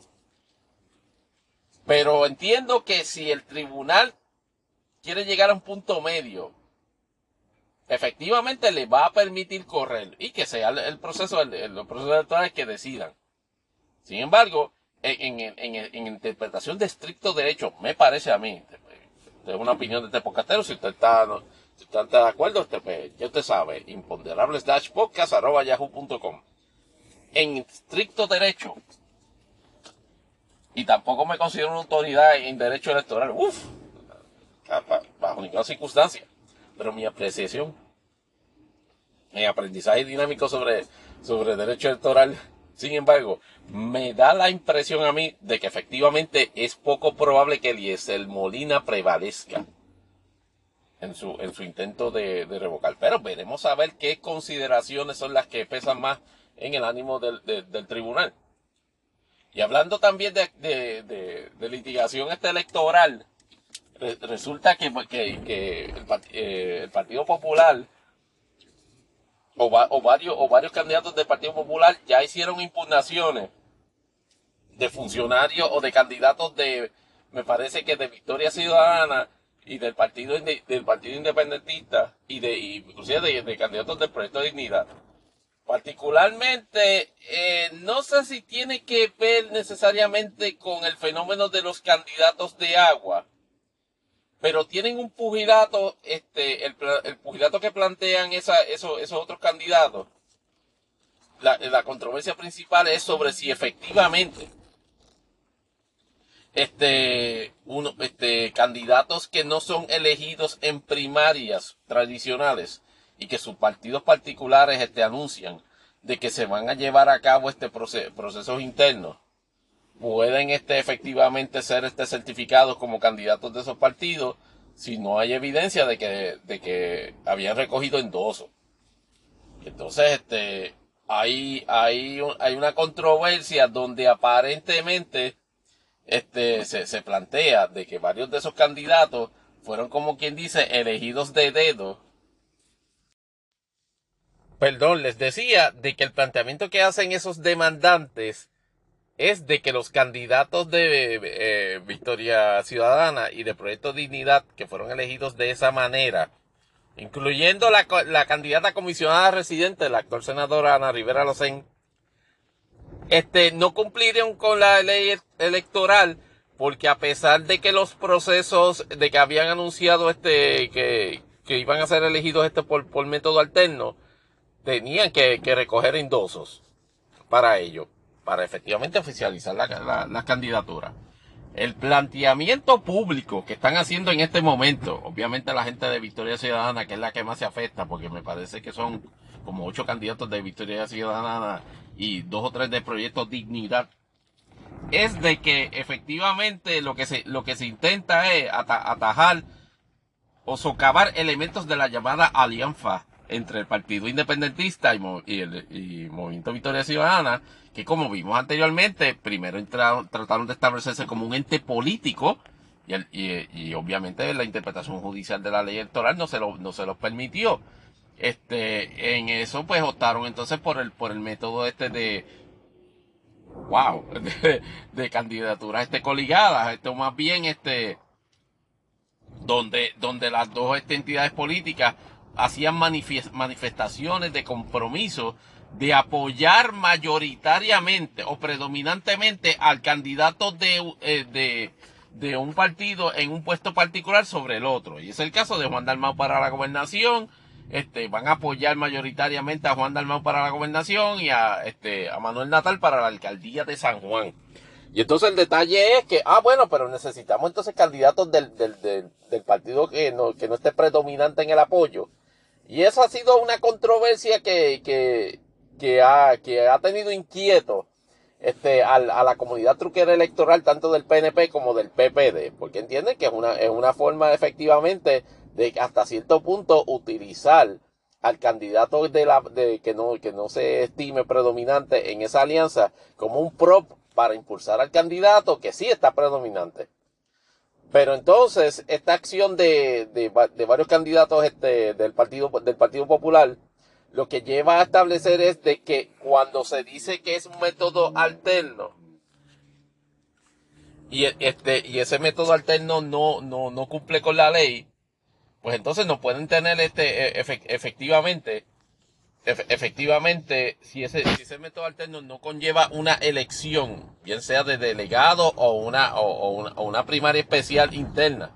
en, en, ese partido político particular, pues entonces tienen que, tienen que recoger los endosos.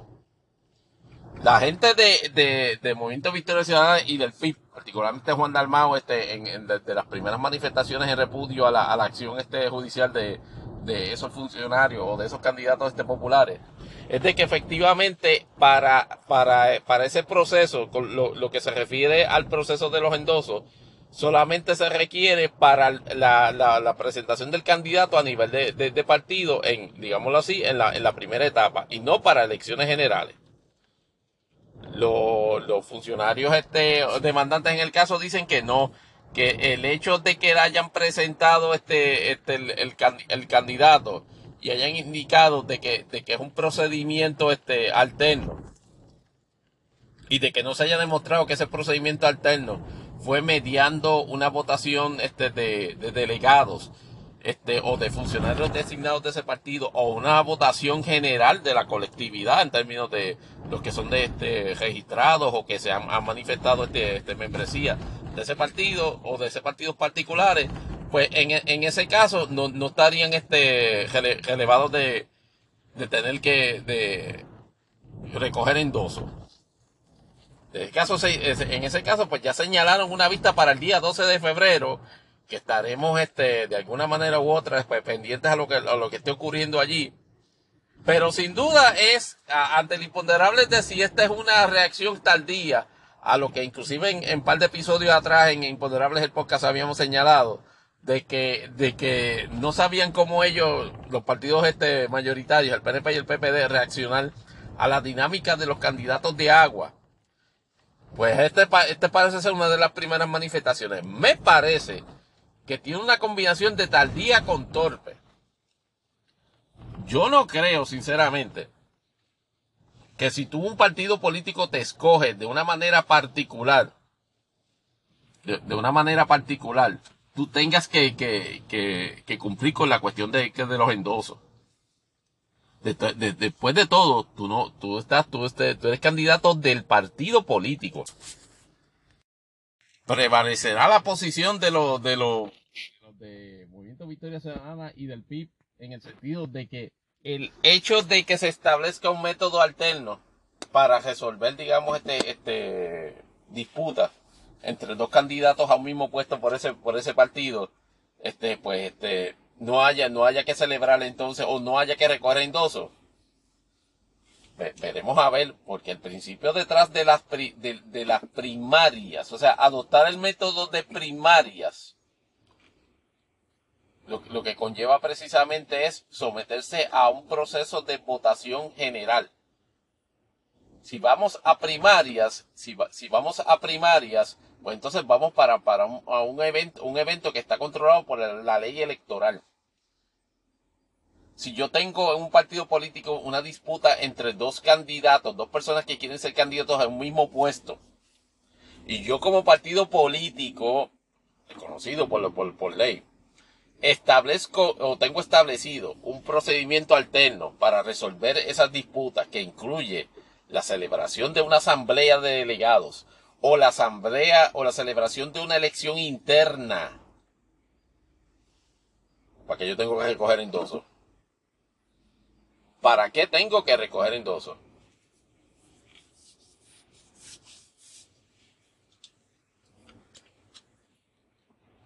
Ahí, ahí es donde, ahí es donde va, ahí es donde el, el- el tribunal va, va, va a tener que decidir si el hecho de que esas, de que esas entidades adopten esos métodos alternos obligaban eh, aún así a tener que endosos. La posición de los, de los demandantes este populares es que, que efectivamente este, sí tenían, sí tenían que hacerlo en tanto y en cuanto hubiese más de un candidato o más de una persona para el mismo puesto, por el, por, por ese partido político. Veremos a ver qué surge en esa vista y veremos a ver de qué forma se une el PNP antes del día 12 de manera de manera de comparecencia escrita este a ese asunto porque con toda seguridad se va a unir y con toda seguridad le va a hacer coro este a, lo- a los planteamientos que va, que va a hacer el Partido Popular. Pero va a estar es así que va a estar este esa controversia va a estar interesante. Quería este eh, transicionar un momento a la- una controversia que que, que- que ha estado persistente durante, pa- durante el pasado mes de enero de 2024 y se, y se ha metido ya en, 20, ve- en, en, en- febrero. Sobre la dinámica en, la, en las evaluaciones, en, en, ay, perdónenme, en el incremento este de feminicidios y cómo se ha, y, la discusión donde se señala que quizás una, una manera no adecuada o una inadecuacidad por parte del sistema judicial e inclusive por elementos del Ministerio Público, este haya, esté contribuyendo o no a que se den situaciones donde mediando un análisis de este sin mucho, sin mucho, sin mucho revolú, un análisis este somero, sí, desapasionado, procedería en varias ocasiones, número uno, hasta a conceder órdenes de protección por ejemplo, o, estable- o establecer este monitoreo este, mediante grillete electrónico. Y se han dado situaciones donde efectivamente no se da es, no se dan esas, esa, no se imponen a pesar, a pesar de, de la prueba o la ausencia de prueba, ¿verdad? De que efectivamente sean meritorios llevar a cabo esa, esa, esas medidas o conceder esas peticiones. Hay una, hay una guerra, por decirlo así, este, pública entre la rama judicial y el Departamento de Justicia sobre ese asunto. Yo teniendo este extrema, extremado cuidado y prudencia en esta, en esta, en esta parte de, la temática, lo que este podcastero, abogado, va a, a decir con respecto a eso es de que todo, de que hay muchos elementos que intervienen en la consecución o en la, en la prominencia de esa penosa dinámica es algo que efectivamente pues, puede estar movido ambas situaciones. No, o, hay dinámicas que en la evaluación judicial no se presentan, no se presentan este, no se ciñen al rigor que, el derecho establece a la, a la hora de evaluar ese, ese tipo de peticiones o a la hora de trabajar ese tipo de casos este, como, como juez. Y también puede haber errores de- del Ministerio Público este, a la hora de, de presentar ese, ese tipo de casos.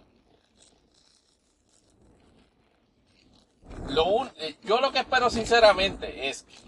esta, dinámica donde, de- de- donde lamentablemente se han presentado este, los, asesinatos este, de mujeres, producto precisamente de fallidos intentos de, de, controlar o por lo menos de evitar este daño a la integridad física de, las víctimas. Pues que eso mueva ciertamente a, a- a, por decirlo así, rebobinar en ese, en ese aspecto y permitir, o por lo menos permitirse, un- uno- unos controles, una, una metodología más rígida a la hora de, de estar evaluando este tipo de casos. Por lo menos como recomendación así por, por encima. Pues debe tener a la mano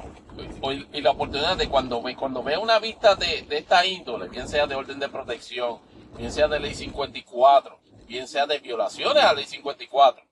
tener la oportunidad de examinar el expediente, o por lo menos tener una primera referencia del expediente del, del, del, peticionado o del acusado, de acuerdo a, cómo sea el proceso. Y cuando digo un acceso al expediente es tan sencillo como, como, como, como, que el SUMAC o en, o en, o en, la contraparte este, del sistema de la rama judicial tener la oportunidad de mirar si esa, si esa persona, cuál es el récord actual o cuál es el récord pasado de esa persona. Obviamente, en el contexto de, la, de, de las peticiones, no se puede necesariamente, no, se tiene que establecer, evaluar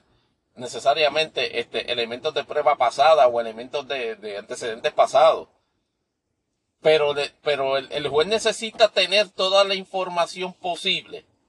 sobre, la, sobre las personas que están envueltas en el asunto de su consideración para de la manera más rápida, más justa y más efectiva poder tomar una decisión en cuanto a eso.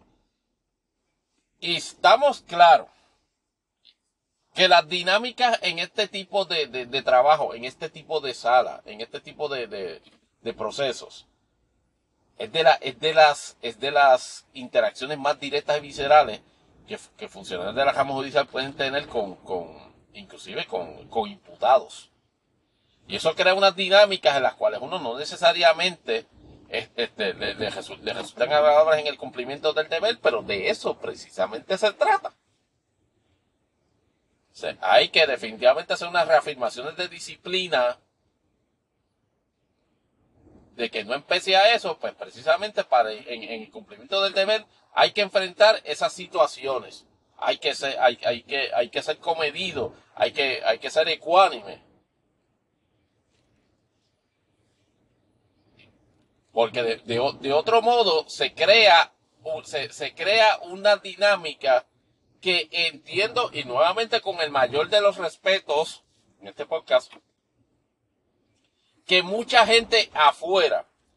en el diario vivir cotidiano, interpreta que en, este momento se le permite una, una, salida fácil, bien sea de beneficio o perjuicio, de, de sus circunstancias en este tipo de procesos. Víctimas piensan que este proceso no las va a proteger. Victimarios piensan que este proceso o la forma que se está llevando a cabo les permite salirse con la suya.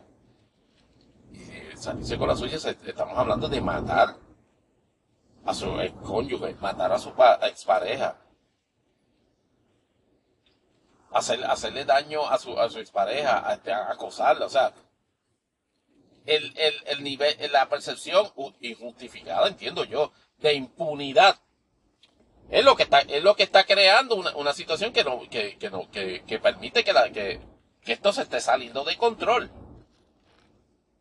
Y espero nuevamente que la, que, que el señalamiento, el señalamiento de deficiencias mutuas sobre eso lo que permita es que, la, que todos los elementos, no uno, todos los elementos mejoren en la adopción de controles más férreos en, el proceso y permita ciertamente que se haga justicia en los procesos, pero también que se haga justicia para las víctimas. Y que efectivamente él nunca, eh, y que no vuelvan a ser víctimas en, este, nunca más. Con eso, tengo que cerrar este PR, porque voy por el minuto 30 ya.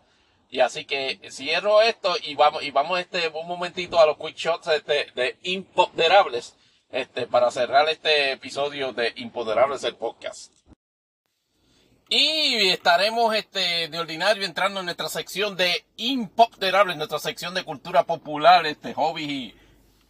y, y gustos. Este, este es su anfitrión Tony Barrios, pero como el destino siempre se interpone, siempre salieron breaking news relacionados este, obviamente a Impo USA y a la determinación que tomó finalmente el Tribunal de Circuito de Apelación, de lo que estábamos hablando en nuestro primer segmento de Impo USA, finalmente en una decisión per curiam de un panel de tres jueces del Tribunal de Circuito de DC, relacionado pues obviamente a la apelación que Donald Trump había hecho sobre una determinación que había hecho la, la, la juez Chokinan, algo así se me, se me olvida el, el, apellido, que es la juez de distrito para el, de, para el Tribunal de Distrito de Estados Unidos, que está mirando el caso criminal este, donde a Donald Trump pues, se le está acusando por el fiscal especial Jack Smith este, por toda su intervención eh, este, insurreccionista en las elecciones de, de 2020 que culminó, que incluyó, pero no se, no se limita a los eventos que ocurrieron el día 6 de enero. Pues efectivamente, este, ese, tribunal había emitido una determinación de no lugar a la petición que estaba haciendo Donald Trump como acusado, en el sentido de que debían desestimarse las, reclamaciones, las reclamaciones judiciales criminales contra él por el mero hecho de ser de él alegar de que gozaba de inmunidad por ser este presidente de los Estados Unidos en el momento en que se le imputaban esa, en con respecto a las acciones que se le estaban imputando en ese momento. Alegación todo el tiempo que hace es de que en, siendo el presidente de los Estados Unidos en ese momento, las acciones que se le, que se le estaban imputando, pues este, él gozaba de privilegio, eh, de inmunidad por ella, porque era parte esencial o un elemento este, crucial para que el presidente pueda llevar a cabo este, eh, acciones que estaban dentro de, pues, de sus funciones, valga la redundancia, como presidente de los Estados Unidos el, Tribunal de Distrito de, los Estados Unidos en aquel momento se le declara no al lugar a esa, a esa petición. Entiende que el, mero hecho de que acciones que le haya llevado a cabo, este, que pudiese estar sujetas a, a, sanción criminal mientras era presidente, no convierte esas acciones de carácter criminal en unas en las cuales él quede, quedase inmune. Es decir, hay ciertas acciones que un presidente puede llevar este, en virtud de lo que se le llama privilegios ejecutivos, pero bajo ninguna circunstancia, ni en ley ni en la constitución, se establece un elemento de inmunidad del presidente de los Estados Unidos por acciones que constituyan delito. O sea, el presidente de los Estados Unidos no puede rebasarse una zona de alta velocidad, no puede comerse una luz, y, bajo ninguna circunstancia puede conspirar para matar este a, un rival político. Ese asunto es el que precisamente confirma el Tribunal de, de, Circuito de DC en una opinión per curiam de alrededor de 57 eh, páginas más o menos. Y efectivamente, aparte de eso, le hace algo más importante aparte de confirmar en términos, en preceptos de derecho claramente el, concepto de que Trump ciudadano no tiene las inmunidades que hubiese tenido si fuese presidente, establece un timetable que fuerza la mano de Donald Trump y le quita bastante, bastante leeway a la, a la, a la estrategia legal de él y su gente de atrasar el procedimiento. Es decir, este caso tenía, tenía un señalamiento para el 4 de marzo que hace que casualmente hace dos días la juez que estaba presidiendo el asunto a nivel del Tribunal de Distrito sacó ese juicio del calendario. Precisamente porque el Tribunal de Distrito de, Circuito de DC no se acababa de expresar sobre ese asunto. Parece que el circuito eh, escuchó la queja y como medida, y como medida este, de manejo del caso, le da solamente seis días a Donald Trump para que anuncie si efectivamente va a ir al Tribunal Supremo de los Estados Unidos en cerciorario. Es decir, le dice al clerk del tribunal, clerk del tribunal, aguanta el envío del mandato hasta el día 12 de febrero, porque dentro de ese término de tiempo le estoy, le estoy notificando al acusado que tiene para efectivamente notificar que efectivamente va a solicitar un cerciorario al Tribunal Supremo de los Estados Unidos, que obviamente produciría una paralización del mandato y una paralización de cualquier acción que pudiese hacer el District Court para eso. Ahí el detalle es que conforme a lo que al, al timetable, Donald Trump este, contaba inclusive con hacer una petición este, este, en bank este, de, de, esa, de, esa, de esa determinación. Que no dudo que lo vaya a hacer, pero entiendo de, la, de lo que el lenguaje que utiliza este, el, el Tribunal de Circuito de Operaciones con respecto a esto es de que no va a entretener que eso se convierta en otra táctica dilatoria. Aquí, si él, si él pide de que se resuelva en full con todos los jueces del Tribunal de Circuito de, de DC, se lo van a resolver en cinco días y se la van, y van a confirmar. Aquí la única, aquí la única oportunidad de crear una dilación real es la de él notificarle al Tribunal de Circuito de DC de que va para el Tribunal Supremo en cerciorario. El problema con eso es de que lo que le dio el tribunal de, de apelaciones fueron seis días. O sea que en algún momento antes de antes del 20 de marzo, en, en un timetable este razonable, es que va a venir informalmente este Donald Trump y solicitar cercioraria al Tribunal Supremo de los Estados Unidos. El Tribunal Supremo de Estados Unidos, ahí es que es donde se puede poner la cosa interesante. De acuerdo a lo sustantivo, o más bien a lo bien fundamentado que, que, está esa opinión del Tribunal de Circuito de DC con respecto a ese asunto, entiendo, y esta es opinión mía de, de, de, de y de abogado, de que, de que el Tribunal Supremo no tiene mucho leeway, o sea, no tiene mucho espacio de maniobrar, de sentársele encima a este asunto con toda seguridad cuando reciba esa petición de la, de la solicitud de cerciorari,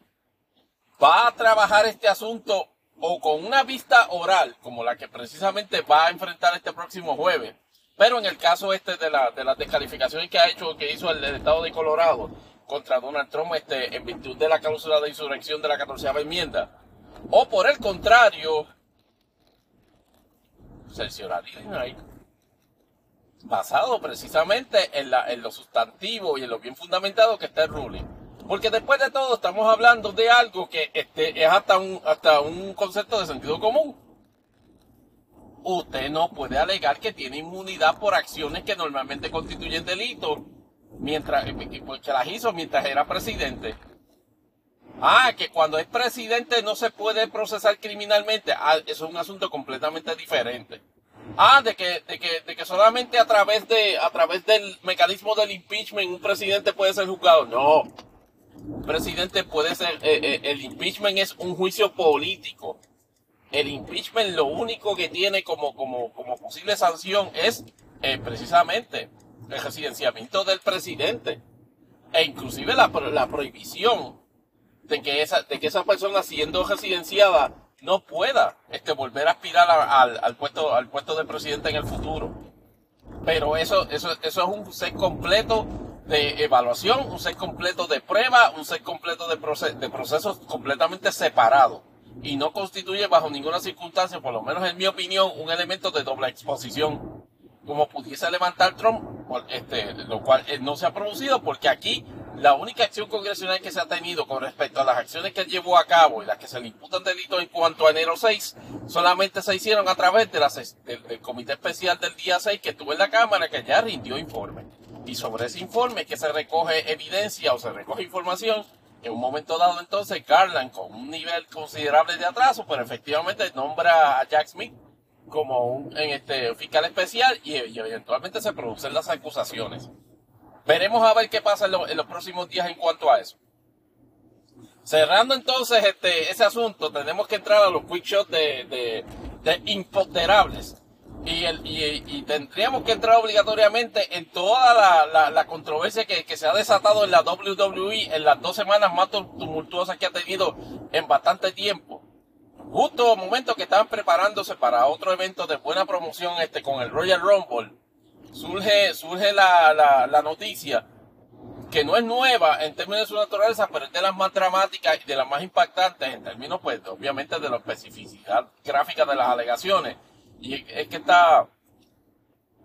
una, una ex empleada de la WWE radica una demanda civil contra Bismarck Mahon, este, ya ustedes saben, y contra John, John Laurinaitis, que era en, en, ese momento este jefe de, de relaciones de talento, de la WWE. Eso están hablando este para el año 2010. Y las alegaciones son este macabras en términos del patrón de abuso sexual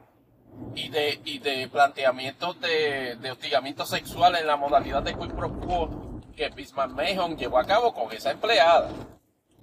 Obviamente hay unos elementos este, sórdidos en la, en la alegación que indican este, que, que a momentos dados efectivamente se desarrollaban una serie de conductas que, en donde ella eh, presionada por, por, la relación de poder que, que tenía Vince en ese momento, accedía a llevarlas a cabo. Y se daba una dinámica que producto de que ella accediese a, a, someterse a esos vejámenes, Vince le obsequiaba de todo, que si tarjetas de regalo de Bloomingdale's, que si carro, que si casa, bueno, you name it. Aparentemente, esta fue también una de las personas en las cuales Vince se empeñó a espaldas de la corporación establecer este non-disclosure agreements donde le, donde, donde le estaba pagando para comprarle su silencio. según las alegaciones de la demanda, el, el acuerdo de non-disclosure, que era de 3 millones de dólares, frenó luego del primer millón. Y obviamente salen las especulaciones este, maliciosas en términos de que ahora está demandando porque lo que cogió fueron un millón de tres. Pero eso, eso no, bajo ninguna circunstancia, invalida la reclamación que ya tenga derecho a, presentar. Y en medio de ese revolú truculento, este, de, de, de, la, de, la, situación en la cual la, la WWE estaba que, quedando asediada este, por el escándalo, este, donde, donde todos los directivos no, no sabían ni qué, ni, ni qué forma de reaccionar. Ah, el otro detalle, vinculando también en las alegaciones de la demanda a Brock Lesnar como una persona que estuvo envuelto en, en unas negociaciones, o más bien quedó sujeto a que Vince le ofreciera los servicios sexuales de esa empleada a Brock Lesnar a cambio de que Brock Lesnar aceptase la renovación del contrato con la WWE para, me parece que para 2011-2012. Y las alegaciones de la demanda establecen de que Brock Lesnar estuvo en posición de consumar, if you know what I mean, este, la, la, la parte, la, esa parte del acuerdo que, pero que por situaciones climatológicas no se pudo. Desde entonces, eh, WWE ha estado tratando de darle el tratamiento de Chris, de Chris Benoit a Brock Lesnar. Ha borrado toda referencia de él este, en, en, arte, promociones, alusiones en la WWE. No hay forma de que nadie mencione a Brock Lesnar ahora. Y en el caso de Vince, los primeros dos días, acuérdense que él estaba en la junta directiva de, Endeavor, que acababa de, de TKO, perdón, que acaba de recibir a nada más y nada menos que The Rock, como nuevo miembro de esa junta directiva. Y a los dos días de que de de darse dos golpes del pecho diciendo de que iba a negar las alegaciones, de que iba a negar vigorosamente las alegaciones en el tribunal, anunció a través de una comunicación electrónica el, CEO de la WWE, Nick Khan, de que Vince comunicaba a su vez que renunciaba a todas las posiciones directivas, tanto en WWE como en TKO. Eh, y en, e, a pesar de que eso representaba una transición positiva en el escándalo de Monumental que se estaba dando en ese momento, la WWE pensó que necesitaba un elemento mayor para distraer y, y timonear la conversación completamente a otra temática. Y se les ocurre la idea de que Rock, que desde Rock se, se, se insertase en todo el ángulo de lo que de, de la, de la historia de, Cody Rose en su en su lucha por definitivamente derrotar a Roman Reigns y conquistar el campeonato este, de la WWE el campeonato universal undisputed. Y entonces este en, en una en una situación este este wow este impactante Cody gana por segundo año consecutivo el Royal Rumble e inclusive empezaba a proyectar el, en, durante, durante el inicio de, de, del Monday Night Raw del siguiente, del siguiente día de que, de que Cody iba a tomar una decisión en cuanto a eso, pero ya daba por sentado de quien iba a retarle a Roman Reigns.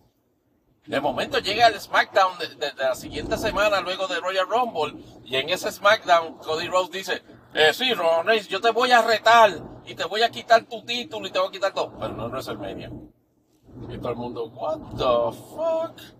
No, no, porque este, eh, yo he seguido el consejo de alguien que te conoce y te conoce bien. Y ahí de momento sale la, la, eh, eh, música de entrada de The Rock y, el, estadio allá en, Alabama se iba a caer. Porque lo que se proyectó en ese momento es de que ahora es que viene el Dream Match entre, entre The Rock y Roman Reigns. todo el mundo dice, pero carajo, pero no acaban de, no acaban de empujar una narrativa de que Cody iba a terminar la historia ahora en WrestleMania 40. ¿Y qué pasó con todo eso? Y eso ha provocado, pero una vorágine de, de como va tiempo que yo no veía de fanaticada de la WWE, myself included, este, todo, este, todo bajo el hashtag que, que ha corrido across all social media, este, we want Cody donde, donde, donde, donde se ha demostrado o se ha manifestado un descontento o un repudio a la idea de que, de que Cody Rose ceda su espacio en la estelar de WrestleMania en favor de que The Rock y, Roman Reigns tengan, tengan su Dream Match. Hay especulaciones este, de gente especializada en, lucha libre, por ejemplo, como Hugo Sabinovich allá en lucha libre online, los muchachos de 100 este, percent, este, este, wrestling, de que efectivamente esto pudiese ser un work para efectivamente, número uno, distraer la atención negativa de la por la cobertura del escándalo sexual este, de, de, de las abejaciones de Vince y otro y otro para, efectiva, eh, para efectivamente elevar aún más la figura de face de, Cody Rhodes. Pero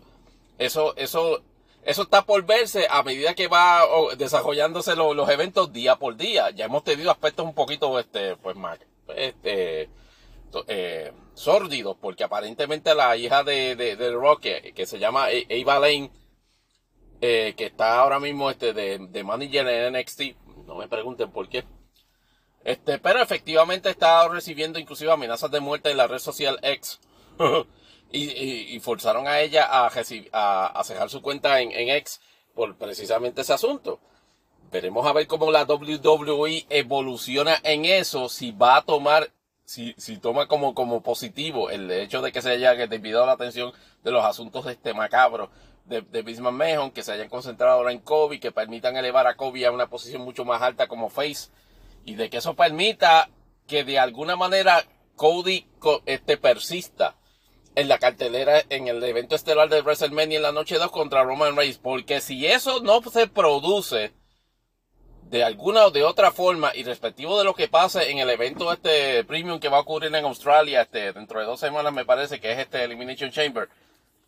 donde, donde Cody supuestamente va a retar a Roman Reigns este, por, el, por, el, por el campeonato en ese, en ese Premium Live Event y no en WrestleMania. Si no se produce una situación donde Cody esté en, WrestleMania contra Roman Reigns o por el campeonato,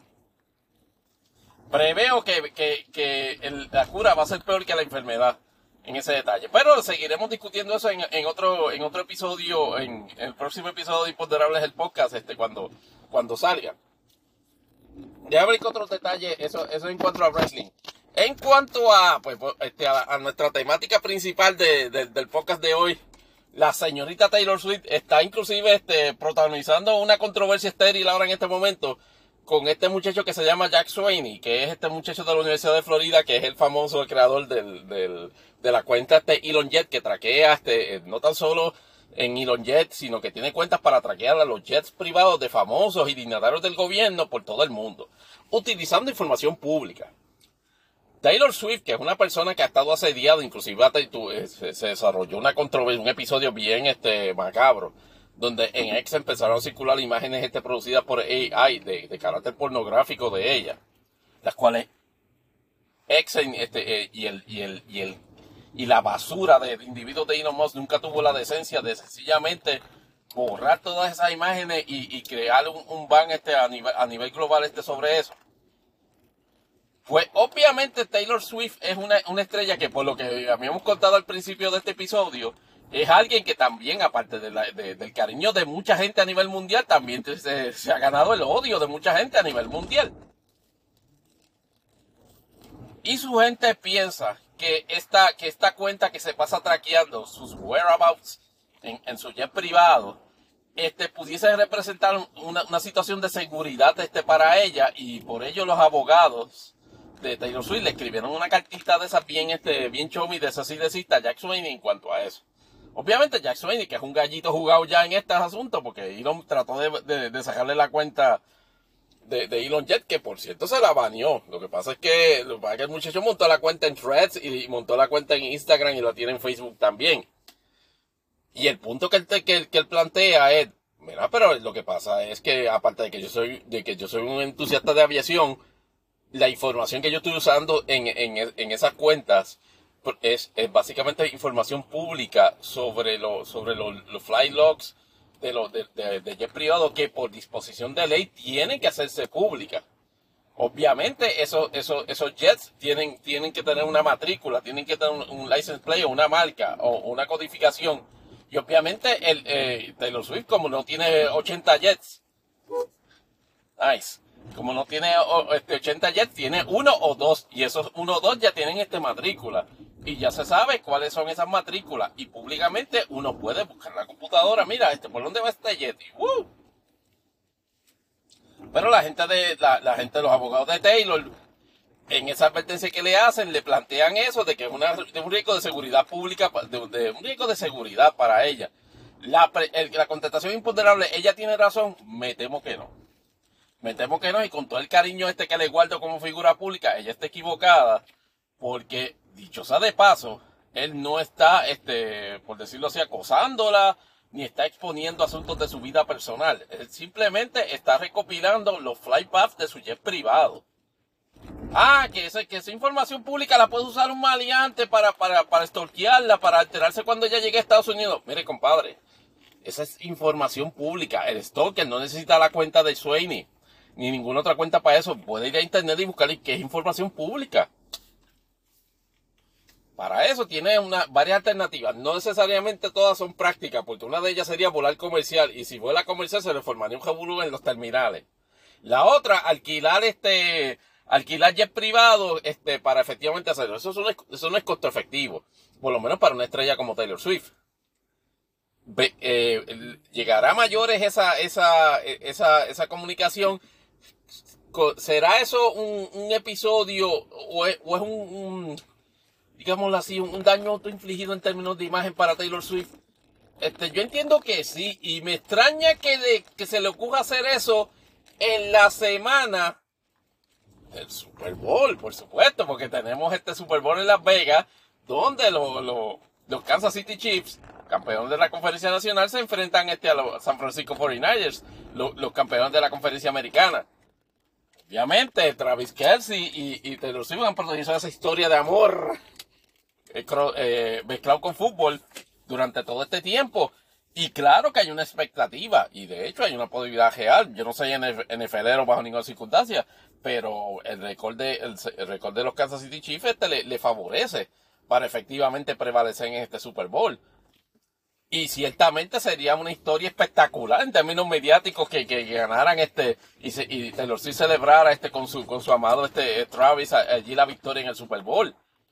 Obviamente, pues como dijimos al principio del, podcast, este, hay elementos de política en el, en el mundo maga que tienen un clase de pugilato porque lo que tienen miedo es que Taylor Swift en el momento de que, de que los Kansas City Chiefs ganen, se den un beso así apasionado y digan ¡Boo Joe Biden! Y, ahí, yo, ahí le da, le da un 5 pues, este, a, a Sean Hannity y se muere. Pero me extraña que en esta, que precisamente, y, no hablemos de la dinámica, de que se espera de que ella acompañe a, a, a, Travis y a, los, y los Kansas City Chiefs al, al, Super Bowl a pesar de que tiene tres fechas en el Tokyo Dome, incluyendo una este en el, me parece que es sábado. Se dice que aparentemente pues tiene tiene el tiene el, el tiempo suficiente para volar desde Tokio hasta Las Vegas. Y eso eso la salva un poquito porque diferente hubiese sido si hubiese sido en la costa este. Ahí apretaba un poquito más. Pero todo ese todo ese exposición de buena prensa hacia hacia Taylor me extraña que le intenten empañar en este preciso momento con esa petición a Jack Sweeney, a ese chamaco que lo único que está haciendo es compilando información pública este, sobre este PAF de vuelo, diciéndole, ay, no publiques eso porque a Taylor le pugilatea que le, que le, que, que, estén saliendo fly, eh, eso para mí es el, de los primeros, de los primeros bubus en términos de, de, así, de manejo de relaciones públicas que he visto hacer a Taylor Swift. Espero sinceramente que sea el último. Seguimos. ¿En, de qué otra cosa podemos hablar? Oh, bueno, NASCAR, que extraoficialmente este comenzó, tuvo su carrera de exhibición allá, el Bush Clash en, en el Coliseo de Los Ángeles. Volvieron a recrear todo, toda, la, toda la operación. Nuevamente Madre Naturaleza se empeñó en, en, ayudar al deslucimiento de la actividad, porque obviamente con el advenimiento del río atmosférico que está ocurriendo en California mientras estamos grabando en este momento, este, que son este, unas lluvias espectaculares, unas inundaciones brutales para toda California, particularmente para el área de Los Ángeles, movió o forzó la mano de NASCAR de, en esta ocasión, no empezar temprano la carrera, bueno sí, empezó temprano, pero la empezó un día completo temprano Y en vez de la carrera que estaba apuntada para domingo y domingo en la noche, tuvieron que correr la carrera sábado. En un ambiente que la mayoría de la gente no estaba, obviamente por las condiciones del tiempo, no estaban muy animadas a llegarle al, coliseo. Y además, ese, ese día NASCAR le había prometido al, público en general, que era el día que originalmente iba a correr las carreras eh, calificatorias, los hit races y, y todo ese asunto, eh, la entrada gratis. O sea que sencillamente NASCAR le regaló la carrera de, exhibición al público, al público. Pero no fue mucha gente. Y para colmo, le va a tener que devolverle el dinero de las taquillas a todos los que compraron las taquillas originales para el evento del domingo. En términos de Racing Quality, de las, mejor, de las tres carreras que nos han celebrado, la, la mejor de las tres. Este, obviamente, este, Short Track Racing, Short, temper, eh, short Tempers. Eh, vimos dos o tres encontronazos entre Ricky Stenhouse y Joe Nimechek. Este, vimos una, una, una peleita entre entre Joey Logano este, y, y, Ty Gibbs, pero eh, prevaleció este año este Denning Hamlin, que por cierto, se, se está eh, es, la, es el prota de la nueva serie tipo, tipo Drive to Survive que NASCAR este, acaba de, de, soltar el día 30 de enero, que se llama NASCAR Full Speed. Esta es básicamente la respuesta que NASCAR este, por un tiempo ha estado tratando de, de producir a todo ese furor que en el mundo del motorsport, en la comunidad joven 1849, como dicen por ahí en esa demo, ha creado Fórmula 1 con Drive to Survive.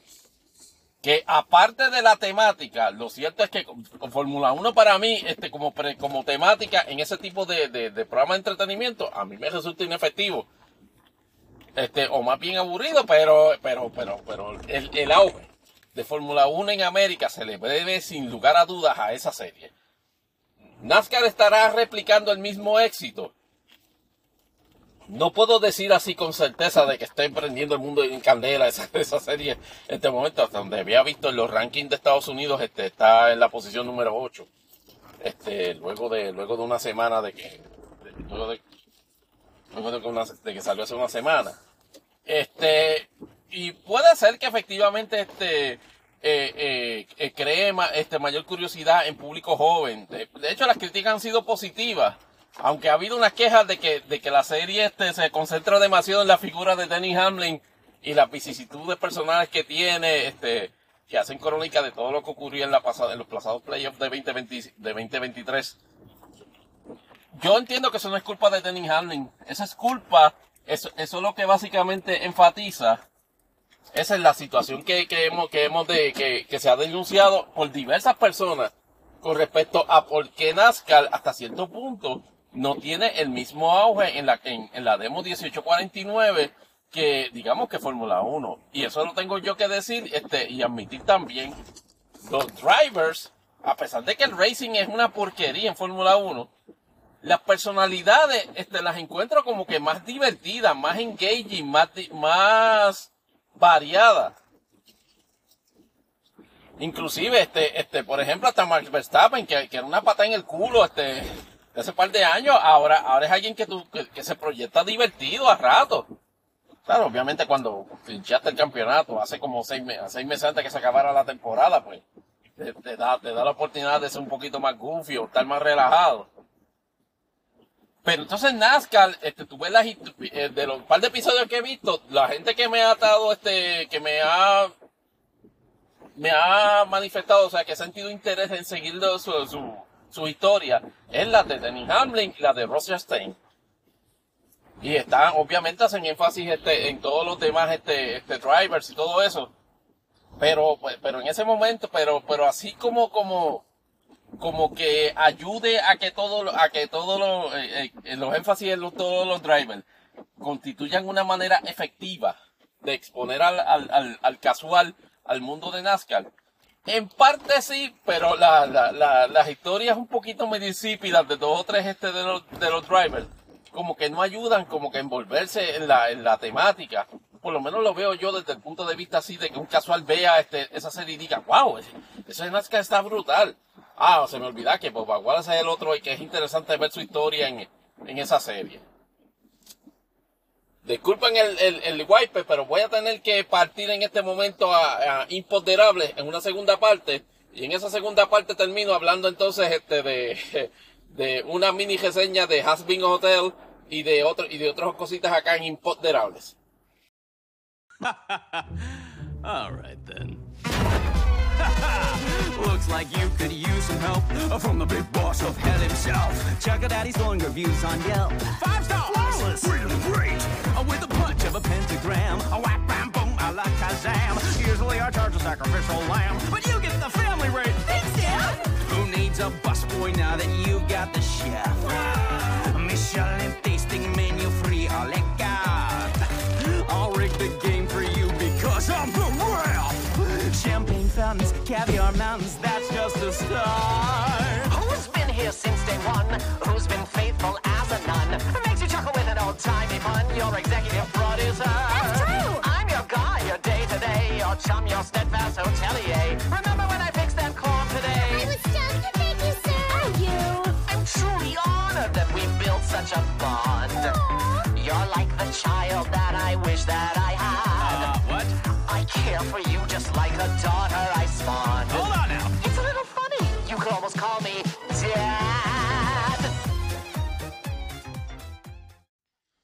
Eso que acaban de escuchar es un fragmento de Hell's Greatest Dad, este, una de las canciones del espectacular soundtrack de la serie Has Been Hotel, Hotel que acaba de estrenar en, en, en el servicio Prime Video de Amazon. Y este es el proyecto que, que curiosamente, por purísima casualidad, estábamos hablando en Imponderable Cero sobre, sobre este video de este otro, de este youtuber que se llama este Verbalis que no, no, no, yo ni sabía quién era y obviamente como Gen X este, este, siempre hablando who the fuck is that no me bastó ni me bastaron cinco minutos para saber la historia de él para caerme extra mal. Y como recordarán en ese, en ese episodio señalamos de que ese individuo se gastó 50 mil dólares de su, de, de su dinero para efectivamente crear un video utilizando este, animación y arte reciclada del piloto de esta serie este Has Been Hotel este que es creada este por esta por esta esta joven animadora que y no es, que sea animadora de programas como como la bóveda de Tele 11, sino que trabaja este en el, en el arte de la animación que se llama Vivien Medrano, conocida también popularmente como Bipsy Pop. Y entonces este, decíamos en episodio cero que Verbalis utilizó este pietaje de, de- del arte de ella, del piloto de la serie que, que, que posteó en YouTube para crear un video musical en, unas interacciones, este, bueno, yo, uh, chequense el episodio para que vean mi, reacción en cuanto a eso. Para mi sorpresa, donde había un imponderable, dicho sea de paso, no contestado de cuándo esa serie iba a, tener algún estreno en televisión o en formato este streaming, pues para nuestra sorpresa y comentaban precisamente al final de aquel episodio de que estrenaba este en- en- a finales de mes de enero 2024 a través de Prime Video con una tirada de ocho episodios que fue lo que precisamente ocurrió. Este, esta, esta, se- esta serie producida este por ella, este, por la, por el estudio A24 de Amazon y con la, con la colaboración o más bien coproducida, este, por Bento Box, que es el mismo estudio, este, que trabaja, este, para, este, Box Burger, eh, eh, Burgers para, para Fox. Pero obviamente un estilo completamente diferente. O sea, ella, ella- este, Medrano, en, en esos, en esos trabajos, este, como, como Has Been Hotel, y obviamente en el, en el otro trabajo que continúa siendo este, exhibido este, en, en YouTube, que se llama Hello Boss, pues básicamente pa- pa- ha establecido ya un- una especie de world building, este, de, de un universo compartido entre ambas series. La premisa de, de Has Been Hotel es de que Charlie Morningstar, este, la hija de, Lucifer, ya usted sabe quién, en, en el contexto clásico este de bíblico o de imaginario este judeo cristiano, pues efectivamente está, está como princesa del infierno, que tiene una misión, según lo dicta este, este su corazón este, y, su, y su carácter, de crear un hotel para rehabilitar almas pecadoras que tengan la oportunidad de salir del infierno y, y llegar al cielo. Eso en, en, la descripción literal se ve, se, se, se, se escucha, este, quizás un tanto controversial, particularmente este, con sensibilidades este, altas este, en términos de, de conceptos o, o valores religiosos, claro. Esas son las mismas este, percepciones que me imagino que cuando ve- vieron Neon Genesis Evangelion o jugaron Bayonetta, este, la serie, la serie de Bayonetta, pues se habrán escandalizado igual, porque pero en, e- pero en ese contexto, ella desarrolló este, ese, ese proyecto como a través de un piloto que en el 2019 este, lanzó a través de su canal de YouTube y ya lleva casi este, 100 millones de reproducciones. Y obviamente se esperaba en la comunidad desde que en algún momento este fuese recogido, ¿verdad? Pick up este, por, por algún servicio de streaming o inclusive por algún canal de televisión. Efectivamente, este, logró un acuerdo con, Ama- con, con Prime Video, este, que se esperaba que hubiese salido un poco antes, pero con toda la situación del COVID y inclusive la huelga de escritores en Hollywood, lo que hubiese sido en 2021, 2022 se convirtió en un estreno de, de 2024. Este, y efectivamente, este, ha, te- ha tenido bastante acogida, por lo menos en el, en la, en de Estados Unidos de Prime Video. Este, por lo menos la primera semana o dos semanas estuvo número uno en, en, en Prime Video. Lo particular de esta serie, y es como ella misma lo describe, este, Vivian Medrano, es, de que es, es una, es una comedia, ob- obviamente este, basada en un, en un universo que ella haya construido sobre personajes que, de- pues, por alguna razón, residen en el infierno y obviamente estable, este, este, expone todo un elemento de world building, este, de, de, de jerarquías en el, en el infierno, jerarquías en el cielo. Obviamente hay un twist en, en la trama que no les voy a contar mucho, pero evidentemente con, por el propósito este de, de, de, que se cumplan lo- lo- la- las intenciones de nuestra protagonista de rehabilitar almas este, eh, a través del, de, de la estadía en ese hotel para que pueda estar en el cielo, este, tiene a, a enemigos en el, en el, en el cielo, que no necesariamente son los regentes, pero que efectivamente este, eh, conspiran contra los propósitos en una proyección villanesca, dicho sea de paso, de lo, de, este, en, contra de, lo- de los intereses, de las intenciones de Charlie Morningstar. Todo eso enmarcado en, en primero que nada, en un contenido marcadísimamente adulto. Cuando digo marcadísimamente adulto, no es que es porn, este, pero efectivamente los elementos, digamos, de lenguaje. Es una serie que para correrla en Network TV yo creo que jamás se va a poder correr por el nivel de lenguaje gráfico que, que, tiene. Y, pero, pero aún así, y sorprendentemente, porque uno pudiese este, este, este, despacharla como que, ah, esto, esto es otra, otra, vulgaridad contemporánea que, que, que, que es vulgar, este, o cafre, o, este, por meramente hacerlo así, pero no, la, la, la serie tiene, número uno, ele- ele- elementos bien establecidos de trama, con la, con la, con, con el, con el dilema de la protagonista, con sus relaciones con los diferentes personajes, obviamente, y no sé si es básicamente por, este, por alguna preferencia o una idiosincrasia personal de su autora, pero hay mucho, eh, hay, hay énfasis en elementos queer en, en- la serie. Bueno, la, la protagonista, este, es novia de otro de los, de, de, otro personaje femenino en la, historia, aunque fíjate, en, ese contexto le, le agradezco de que no lo llevan como que tan, no lo proyectan tan hand-fist como en otras series de Net, como en series que yo he visto de Netflix. Por ejemplo, la, la, la, la, la, la puesta en escena, el remake que hicieron en un momento dado de Chira, no, no se siente, no se siente tan hand-fist. Este, pero obviamente, como les dije, lo- lo- los elementos de lenguaje, los elementos de contenido sexual, obviamente, o de, de insinuaciones de contenido sexual, este, nuevamente, ha- hacen, hacen, ha- son elementos que marcan el, el, el, el, el mundo, el mundo como caótico, que se vive en el infierno, pero la intención de la, de la protagonista se queda incólume de, de, de redimir a su, a su cast of characters, este, este, de alguna manera, este, quedándose ellos en el hotel. Obviamente, y las diversas interacciones que se, que, se tienen.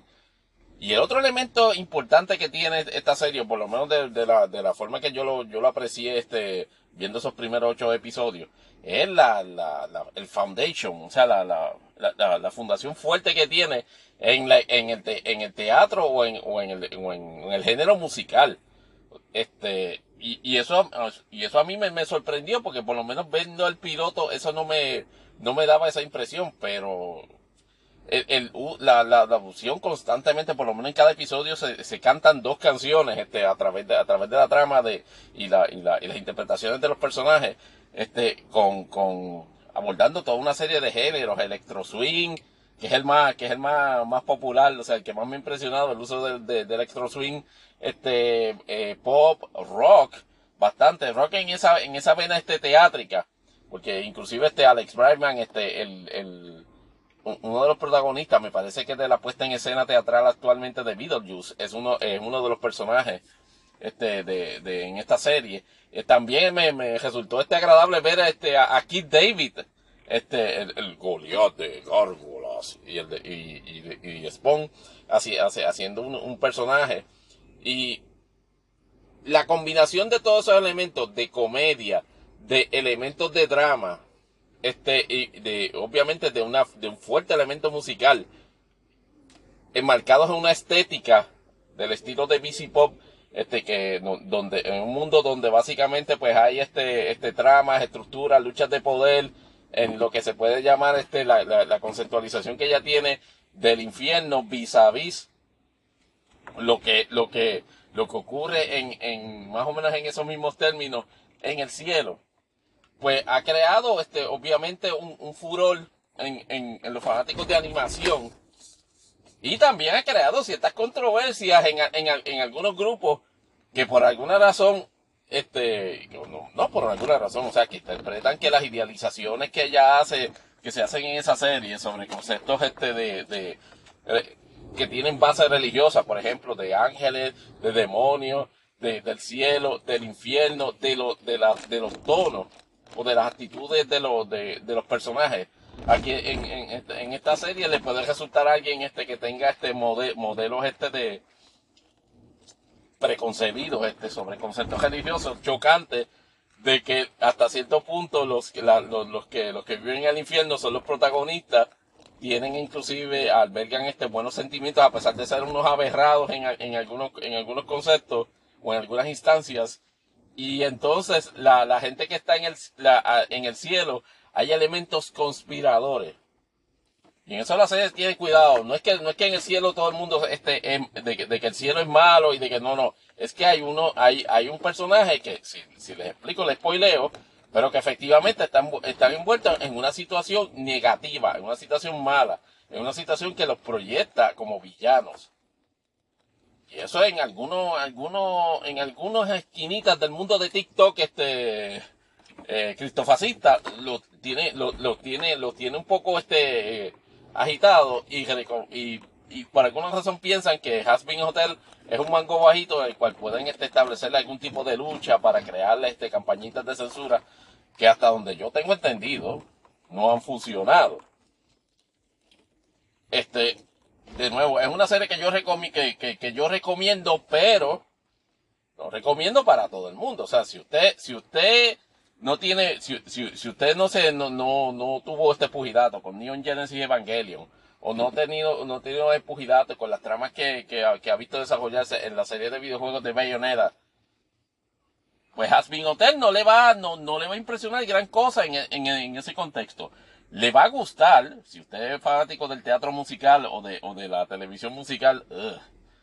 este a- le, le- le va a encantar este la, la, la selección este de, de, musical este de todas las canciones que se, que se presentan en la, en la trama. Y obviamente si es fanática de- de- del estilo de animación y arte de BC Pop que Dios mío e- ella parece ella parece que que, que, que, estu- que estuvo este di- 20 días este, este con Rob Liefeld obviamente su prominencia o su preferencia de, de, de, de- los dientes como, como, un, mo- como una forma de acentuar el carácter siniestro o villanesco o intenso de un personaje. Es, es comiquísimo ver eso en, en, en la gran mayoría de los personajes o en, muchos de los personajes que, que presenta.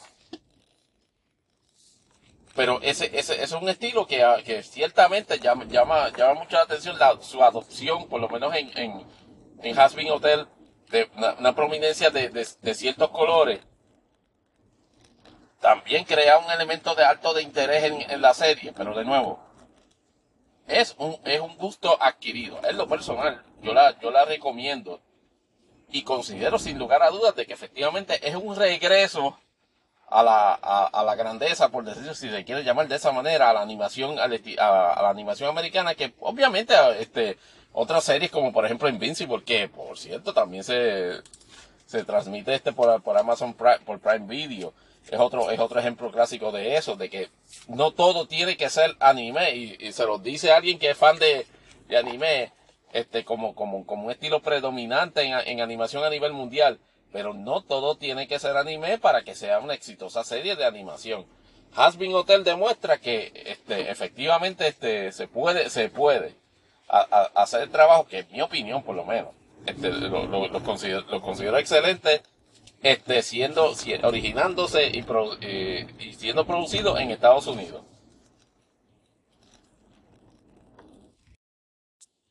Y ahora transicionando un poquito este, en, lo, último de, este segmento de imponderables, este, que, quería comentar este, la situación este de, Molusco, en la cual este, por vez número 427 acaba de anunciar de que ya no va a estar trabajando para, para SBS. Este, y anu- anunció de que a partir del 14 de febrero pues abandona el elemento de radio. A mí en lo personal me resulta curioso que esto ocurre la misma semana. La misma semana que Joe Rogan y Spotify anuncian un acuerdo de renovación de su, de su relación contractual en la cual pues originalmente este Joe Rogan este y su porquerísima de podcast y eso yo lo digo sin que sin reserva de, de ningún tipo este de Joe Rogan Experience. Y claro este usted, usted se reirá tú, tú no, tú no tienes ni una micronésima de, de los views que tiene que tiene Joe Rogan. Eso es claro. Y de hecho reconozco que reconozco que en el, en el mundo de la en el mundo mediático gente que quiere hablar y que su, y que, y que su postura quiere ser expuesta va a Joe Rogan. Mi problema con Joe Rogan es de que su ideología ut- utiliza el formato de entrevista, no necesariamente para atraer a gente que tiene confirmation bias, pero en, en muchas ocasiones este, su, su, su, sus ideas, su ideología completamente este, este, conservadora, este, anti, antivacuna, por lo menos a mí, para mí, yo lo, yo lo, yo lo marqué en la cruz este en el momento en, en- durante toda durante toda la época de la pandemia precisamente por su actitud anti vaxxer y entonces estamos hablando de, de un, con- de, un, de un contrato de, de un contrato este de, de 200 millones de dólares que tuvo con Spotify cuando renueva eh, para, para esa relación contractual ahora hubo una diferencia y es que ahora el contrato ya no es de exclusividad con Spotify. Ahora el contrato este, le permite a, a Joe Rogan este, volver a como estaba antes de su relación con Spotify, ma- este, exportarlo, por decirlo así, el producto de, de- su, podcast en otras plataformas. Y eso me lleva precisamente a lo que, a, lo que acaba de pasar con Molusco. Molusco básicamente se cree Joe Rogan.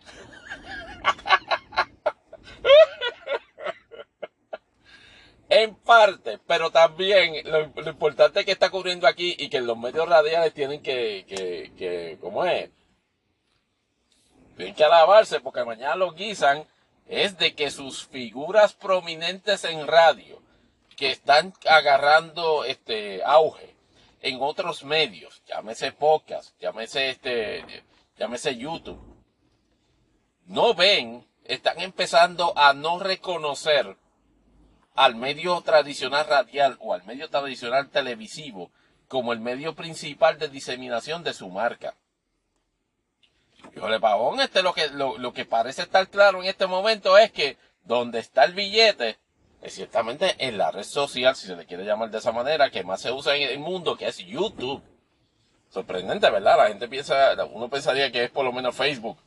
Pero en cuanto a diseminación de contenido que se comparte y se comenta sobre él, perdón, no hay nadie que le, que le ponga un pie a, a- a YouTube. Y, en- el caso de, de, de- Molusco, que, que se ha vuelto este, este marcadísimamente popular, lo podemos estar en 30 episodios hablando de, de si, de si es meritorio o no que lo, que lo sea. Pero la situación que enfrenta en este, que enfrentó en ese momento, parece ser de que SBS no estaba en posición de, permi- de permitirle de permitirle compartir o, o, o digamos así expandir este su, su plataforma de contenido o su, su elemento marca de contenido sin que afectara este la, lo, que ellos entienden que son las obligaciones contractuales que, que, a los cuales se ataría si continúa este como animador de- del programa de radio de ellos de por la tarde, este Molusco y los Reyes de la Punta. En esa dinámica, aparentemente la, la emisora se trancó de, mira, y aparentemente Molusco tomó entonces la decisión de efectivamente abandonarlo. Y, y al imponderable de que si en ese momento van a haber este, gente que lo emule, bueno, no pasaron ni 30 segundos cuando empezó, empezaron a emularlo, porque por ejemplo Pamela Noa, que es la, la coanimadora del programa radial, y ahora inclusive está teniendo este, este cierta prominencia porque es este eh, coanimadora del programa mañanero de Telemundo, anunció precisamente que también abandonaba el programa de radio. ¿Qué, es lo que, este, y para efectivamente, este, y continuar, este, o por lo menos dar la impresión de que continuar, este, por lo menos con su proyecto televisivo y con lo, y con su proyecto en el, en canal de YouTube? ¿Qué es lo que está transmitiendo eso en el mercado, a nivel de, de la situación de mercado en, el- en, medios locales? Pues precisamente lo que está, lo que está ocurriendo en, en otros sitios y a nivel mundial. Medio tradicional ya no es el ancla, no parece ser el ancla fuerte que, que, aguanta figuras mediáticas a la hora de expandir este, este su, marca de contenido. Y ahora pues, canales de televisión y radio que traten de atar, digámoslo así, a, a, figura mediática popular. Ah, no, tú solamente vas a trabajar en, en, mi- en imitación de radio. Y la cuestión de- del podcast y el YouTube y los asuntos tuyos allá por el lado, no, no te voy a dar prominencia o oportunidad para eso. Así que ge- gente que en ese en ese sentido, Guapamidia tiene que tener cuidado con Jay, aunque en ese sentido Jay hace rato que estaba en el umbral de hacer eso, pero Molusco se le acaba de adelantar. Habrán este otras figuras que en el que en el futuro que tengan algún tipo de prominencia en, en medios. Yo no creo que por lo menos en medios tradicionales que a la misma vez este, tengan prominencia en, redes sociales o en- o en servicios de contenido, aparte de Molusco y Jay, no veo que otros este, este sean así, porque esto, esto está, todo este, toda esta fauna de analistas este, que hay, no creo que vayan a estar en una posición de hacer eso. O sea, no creo que vaya a haber una, un dilema ahora mismo de Cacu con, con, Luis Pavón Roca y con Carlos Díaz Olivo y el gato que tiene trepado en la cabeza, este, por, ¿cuánto? Más, más de 20, 25 años. No creo que vaya a haber este, este controversia sobre eso o estén en posición de tener que prescindir de sus servicios porque ellos este, se vayan a ir este, para YouTube o OnlyFans. Con eso cerramos este finalmente imponderable y a la vuelta vamos este entonces al outro.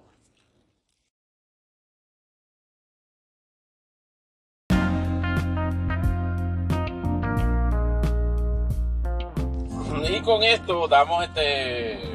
llegamos al final de este episodio de Imponderables el podcast. Me disculpan porque por- por- volví hasta cierta manera este a, elementos del formato del formato antiguo. Pero este ha, ha- ha habido muchas noticias que inclusive en- en- mientras he estado grabando este, este episodio, este, pues han salido de última hora. Mire, por ejemplo, no, no discutimos la situación del Partido Popular en- con, con, con el alcalde Irisario Ortiz y el juicio, y el juicio a este criminal que, está envuel- que se envuelve por co- corrupción, el cual tiene un pequeño revolú allá en Ponce, este, por la, por, por esa dinámica de influencias, este, o de alegadas influencias que, que, que, que, se, que, se, que se tienen este, sobre, sobre varios personajes allí. Es decir, este, se, ha, se, ha, se, ha, se ha dado situaciones donde inclusive este, ya uno de, uno de los jueces solicitó este, inhibirse este, de- del proceso por algún tipo de relación que tenía este con, con, este, el acusado, por algún tipo de relación. También hay imputaciones este, por el lado contrario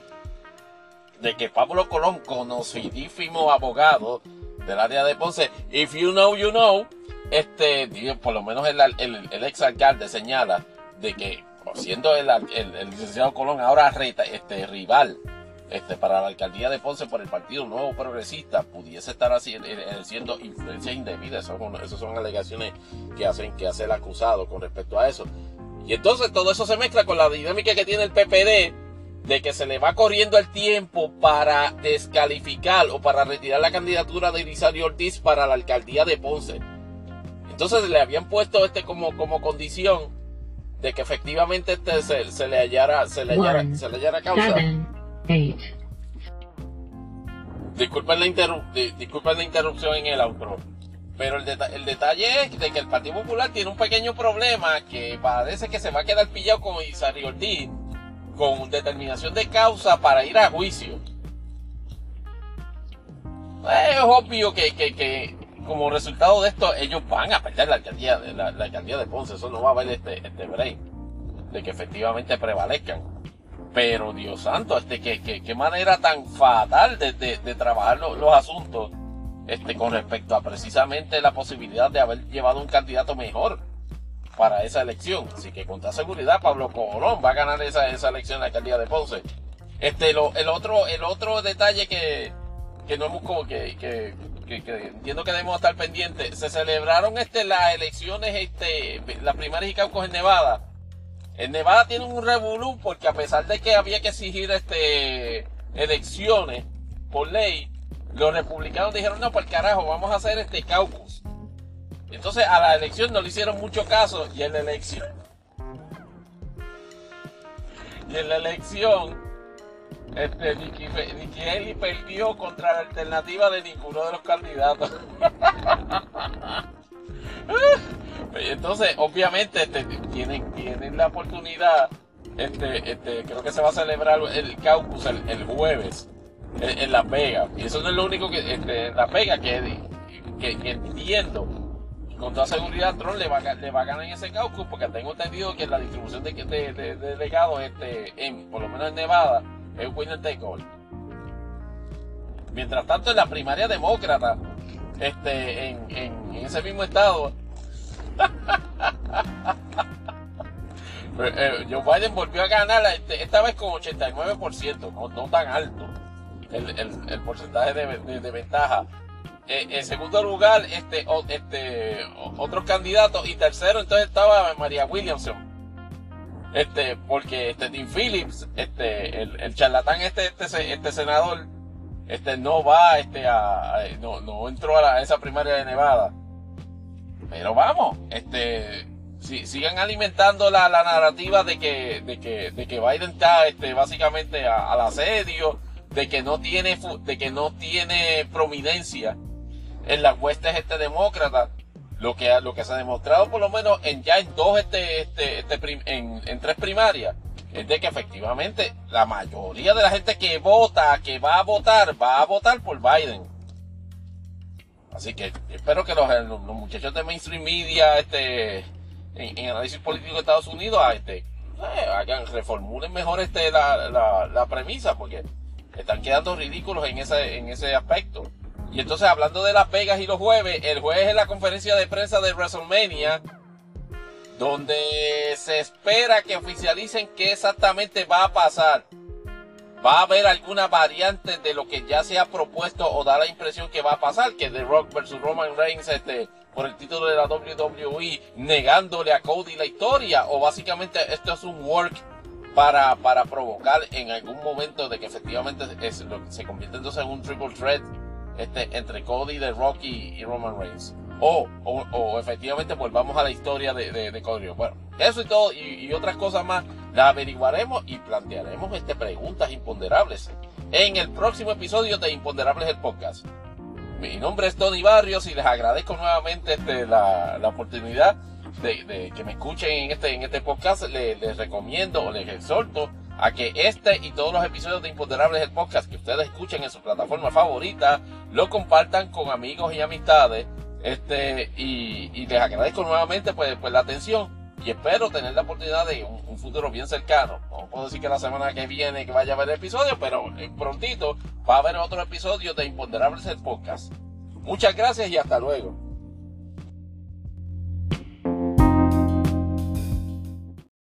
Esto es Imponderables el Podcast, un epílogo, ¿verdad? Un epílogo de el, el episodio más reciente eh, de número 92, La Diabla Taylor's Version. En la noche de anoche, en las últimas 24 horas han estado este, completamente tumultuosas en, en tres frentes diferentes. Dos de política de Estados Unidos y uno en imponderables. En cuanto a Estados Unidos, se celebró precisamente la vista oral del caso de, en el Tribunal Supremo de Trump versus el estado de Colorado, y de lo que pudimos tener la oportunidad de escuchar las argumentaciones del Tribunal Supremo, el Tribunal Supremo estaba buscando de que, de que los abogados de Trump le dieran la oportunidad de algún tipo de avenida de salida jurídica este, para poder justificar lo injustificable. El, el contexto es que la 14 enmienda y bajo los términos de las cuales está redactada, ciertamente permite a los estados, porque no es, un- no es una facultad que, que- ha sido federalizada o que se, se le ha sido arrebatada y por ende pues está dentro de sus facultades este, conforme la décima enmienda, de efectivamente evaluar como parte del proceso del- de- de- electoral del presidente de los Estados Unidos y teniendo los estados el control de sus respectivas votaciones en los colegios electorales, negarle a Donald Trump la entrada al registro de eh, candidatos por el mero hecho de que sea este este un- de que haya sido acusado de insurrección. De lo que estaba tratando, eh, se, se- vi que se exploraron varias alternativas. Uno que era este, no era oficial del gobierno de los Estados Unidos. No, que no, este, y, y lo, y, lo, y lo otro era de que, y me extrañó que la juez Kagan dijera eso. No, pero es que ahora vamos a permitir que un solo estado decida quién es el presidente de los Estados Unidos.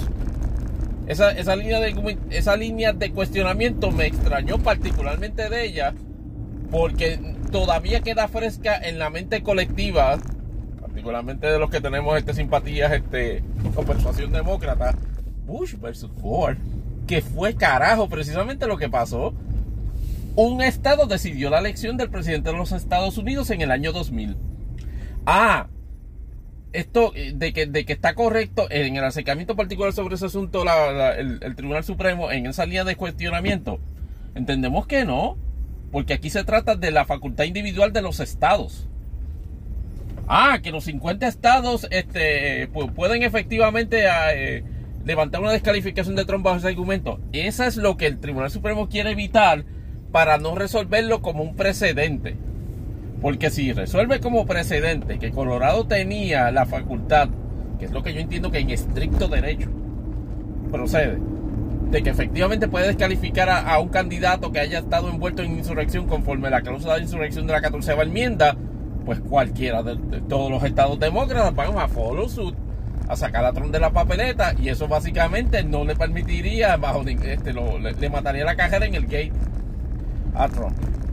Pero obviamente eso es lo que el Tribunal Supremo por diversas razones no interesa hacer. Interesa hacerlo, con, interesa buscar una salida que no le permita la aplicación estricta de la letra de la 14 enmienda a este caso. Este podcast insiste y persiste que luego de escuchado los argumentos y los cuestionamientos que se hicieron el día de ayer, la única salida que tiene el Tribunal Supremo para justificar la legislación que irremediablemente va a tener que hacer a la hora de emitir opinión en este caso es de decir de que, de que efectivamente sí se puede, pero tiene que ser mediando una convicción. Así que si no me dio una convicción, voló voló en cantos el, el- planteamiento del, de- del estado de Colorado. Y eso es lo que se puede hacer. Ah, que cuando venga, que, que si Trump llega a ser este, eh, eh, encontrado convicto de insurrección, este, pudiese en, una elección futura aspirar a, este, a, la, presidencia de Estados Unidos, pues bajo la- de esa posible eh, premisa es que efectivamente Trump quedaría descalificado. Pero no le veo de otra, porque tratar de establecer de que, de- como excepción, de que el presidente no es un oficial del gobierno de los Estados Unidos es estúpido y es arriesgado. Decir que el presidente de los Estados Unidos no es un oficial del gobierno de los Estados Unidos porque no se mencionó dentro de los posibles este, oficiales de Estados Unidos que pudiesen estar sujetos este, a, a descalificación o a residenciamiento. Ah, no, Eh, eh, eso es altamente peligroso porque eh, inclusive traer- traería al- al punto que van que definitivamente van a evitar en el segundo en el segundo caso que es el caso de la,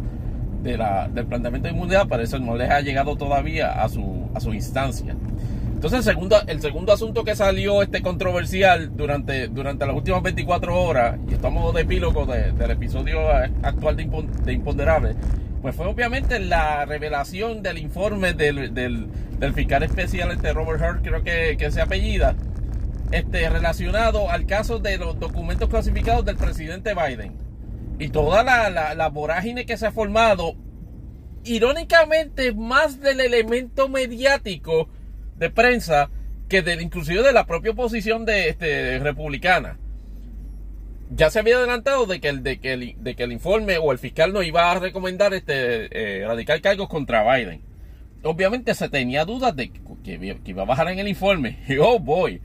el informe entra en contradicciones, obviamente, de su apreciación de la prueba, porque en las primeras páginas dice de que, de que entiende de que hay pruebas este, para establecer un acto intencional de, de, de Joe Biden de haber escondido o retenido en su posesión este documentos que se entiende que son clasificados y al final del informe dice que realmente no hay evidencia sustancial de eso.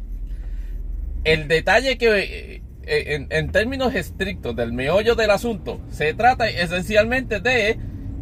las notas personales del Joe Biden cuando era vicepresidente sobre diferentes reuniones que celebró este, en, en el ejercicio de esas funciones.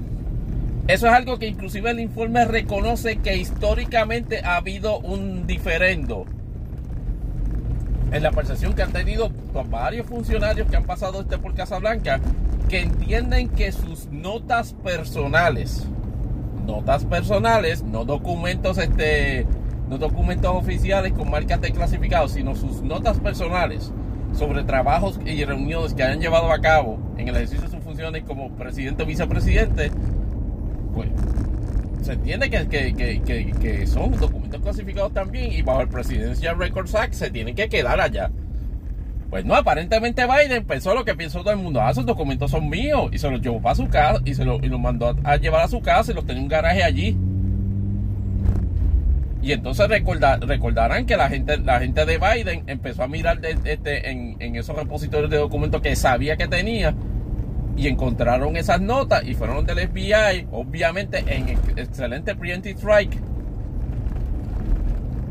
Y mostrándose, y de hecho eso así lo hace constar el informe, altamente cooperador con, con, con la investigación, el, al fiscal este Heard, que de por cierto, nombrado este por el presidente Trump, este desde el término del presidente Trump este, en el Departamento de Justicia, pues Mary Garland este, en el, el año pasado decide nombrarlo a él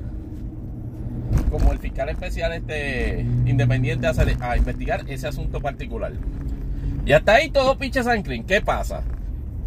Que el, el fiscal en el informe para justificar que efectivamente no tenía la posibilidad de encauzar criminalmente a Biden,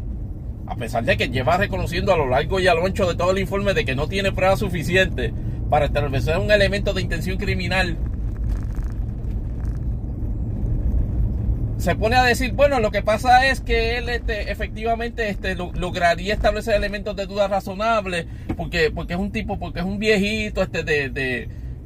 de, carácter cognitivo este, limitado, este, que se está perdiendo la mente. Mano, ¿para, ¿para qué ha sido eso? O sea, y, lo entien- y entien- entiendo el punto. Este informe trató de hacer lo que James Comey hizo con el, con, con el informe de Hillary Clinton, del, del- segundo informe de los emails. Trató de, estable, trató de establecer de que aunque no había este, este causa acción criminal, había este, elementos detrimentales en la, en- alrededor de la persona de ella. Y en este caso, el, y siendo el issue de su supuesta este, agudez mental un issue altamente controversial, particularmente por los gafes, este, este, por los trapiés verbales que, que suele hacer este, este Joe Biden. El esa, esa, esa categorización que hace ese fiscal en ese informe este, básicamente viró inclusive la dinámica noticiosa en la noche que se estaba concentrando en el análisis de la, de, de- de la pista que, que se reveló en el Tribunal Supremo para poner a la defensiva a Casablanca y a Biden sobre el hecho de que en un informe de un fiscal federal se acaba de decir de que el tipo está malo de la mente. Chach. Biden y, su, y Casablanca no, no dejaron ni, ni enfriar ese asunto. A las dos horas ya estaban en una conferencia de prensa altamente improvisada y en la cual Joe Biden demostró niveles extraordinarios de encojonamiento con todo, con todo el asunto, dejando entrever de que toda esta situación estaba motivada por el, por el, por el hecho de que no, te- no habían encontrado causa que este, ningún elemento para vincularlo al criminalmente con la investigación. Y aludió específicamente a ese hecho de que esa, ese comentario que del, fiscal surge a raíz de preguntas que se entienden como inapropiadas que le hizo durante un periodo de interrogatorios directos que inclusive fue al mismo tiempo que estaba explotando la crisis del ataque terrorista de Hamas en Israel, lo cual el, el presidente Biden no dejó de no dejó de, de atender, pero a la misma vez atendió las entrevistas que estaba haciendo el fiscal especial y alude al hecho de que el fiscal en el, en el informe de que Biden no demostró recordar ni el día que se había muerto este su hijo vio. Entonces, eso, obviamente, Casablanca y Biden, para, para efectivamente repudiar de la manera más eh, categórica y más sonora el planteamiento de, de- un informe del cual a la misma vez no podían este, repudiar o negar por los findings que por las dimensiones que estaban haciendo,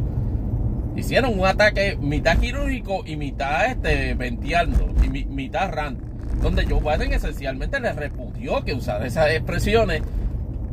poniéndolas en un contexto de carácter irrespetuoso y que no tenían que ver nada con, con- el asunto que estaban metiendo y reiterarle a una agresivísima prensa de que efectivamente él sí estaba en control de sus facultades y que sabía qué carajo estaba haciendo. La prensa le lanzó 20 mil este, gritos, este Peter Duchy quiso lucirse y vino Biden y se lució para atrás, este, diciéndole, mira si estoy tan malo de la mente que te estoy dejando este hablar aquí. Eso, eso le quedó genial, claro. Eso, a la pregunta de si eso va a disminuir el furor mediático que en este momento hay con, la, con el hecho de que este es el issue que nivela la pelea porque vuelve a reiterar que Joe Biden está en un estado de deficiencia mental. Por lo menos por las próximas 24 horas así, así va a ser. Este, recuerden que las campañas políticas también, al igual que otros ejemplos mediáticos, trabajan a nivel de Shining Objects. Veremos a ver la, la, la semana que viene, cuando venga la sentencia del caso de fraude este, co- contra Donald Trump, qué va a pasar en cuanto a eso. Y veremos a ver si efectivamente, este, qué va de, que, cómo, cómo transiciona la dinámica a, eh, cuando el presidente Trump o el expresidente Trump le anuncia al Tribunal de Circuito de DC que va, que interesa radicar este, una, este, un seccional en el Tribunal Supremo. Veremos a ver cómo esas dinámicas cambian el foco de atención. Pero por lo pronto, lo más que puede hacer la, este, este Biden y su grupo para, para empujar el issue, este, hacer un pushback adecuado de ese issue, es básicamente tirar a, a- Biden a la calle. Hay gente que dice que, mira, debería considerar ahora hacer la entrevista del Super Bowl. Yo no sé si, si, si esa sea la, la- la mejor idea, pero for the sake of argument, o for the sake of strategy, yo entiendo que tienen que ir preparados a que, a que los encollios de CBS News vengan con preguntas impropias. Porque si vienen, este, ay, que, que sí, que me vienen a preguntar que qué creo de Taylor Swift, están jodidos porque, es, porque, si, la, porque si, si, si accede a la entrevista de CBS, CBS viene a darle candela en esa, en, esa entrevista, a preguntarle precisamente del asunto de, de- del incidente, del informe de, de- del fiscal Heard y le va a preguntar también de Israel. Que por cierto, ayer en la conferencia de prensa, este eh, empezó a dar las mani- manifestaciones categóricas de que está bueno ya Israel. Está bueno ya Israel. Yo no voy a permitir que tú este, te vayas over the top en, en la contraofensiva este contra, contra Palestina o contra intereses palestinos en Gaza por el mero hecho de que estás y que cazando y vas a eliminar de, de forma definitiva a, a, a Hamas allá en, en Gaza. Esa es de las primeras señales donde pudiese haber una manifestación diáfana de, de apoyo condicional a Israel. Pero veremos la próxima semana. Y lo último, este, para acabar en este epílogo, The Rock, este, eh, WWE hizo la, la conferencia de prensa de WrestleMania XL, WrestleMania 40 Kickoff, y eso fue un arroz con, como decía David Ben, un arroz con culo, lo que se formó en esa conferencia de prensa, donde hasta cierto punto, por lo menos en mi opinión, el imponderable de si esto fue un backtracking de lo que realmente querían hacer, se nota a leguas, porque no había necesidad de que cuando el viernes pasado The Rock fue a, SmackDown, ir este efectivamente a, proyectar a Cody básicamente cediéndole el puesto de la, de la lucha estelar en WrestleMania para que enfrentarlos y que a él y Roman Reigns en el Dream Match. Y en la conferencia de prensa, pues este, iba más o menos corriendo todo normal. Hasta que de momento llega Cody Rhodes este, sin música y sin nada. Y dice: Mira, this is bullshit. Yo fui el que gané este Royal Rumble. Yo soy el que tengo derecho a retar. Y yo te estoy retando a ti, Roman Reigns.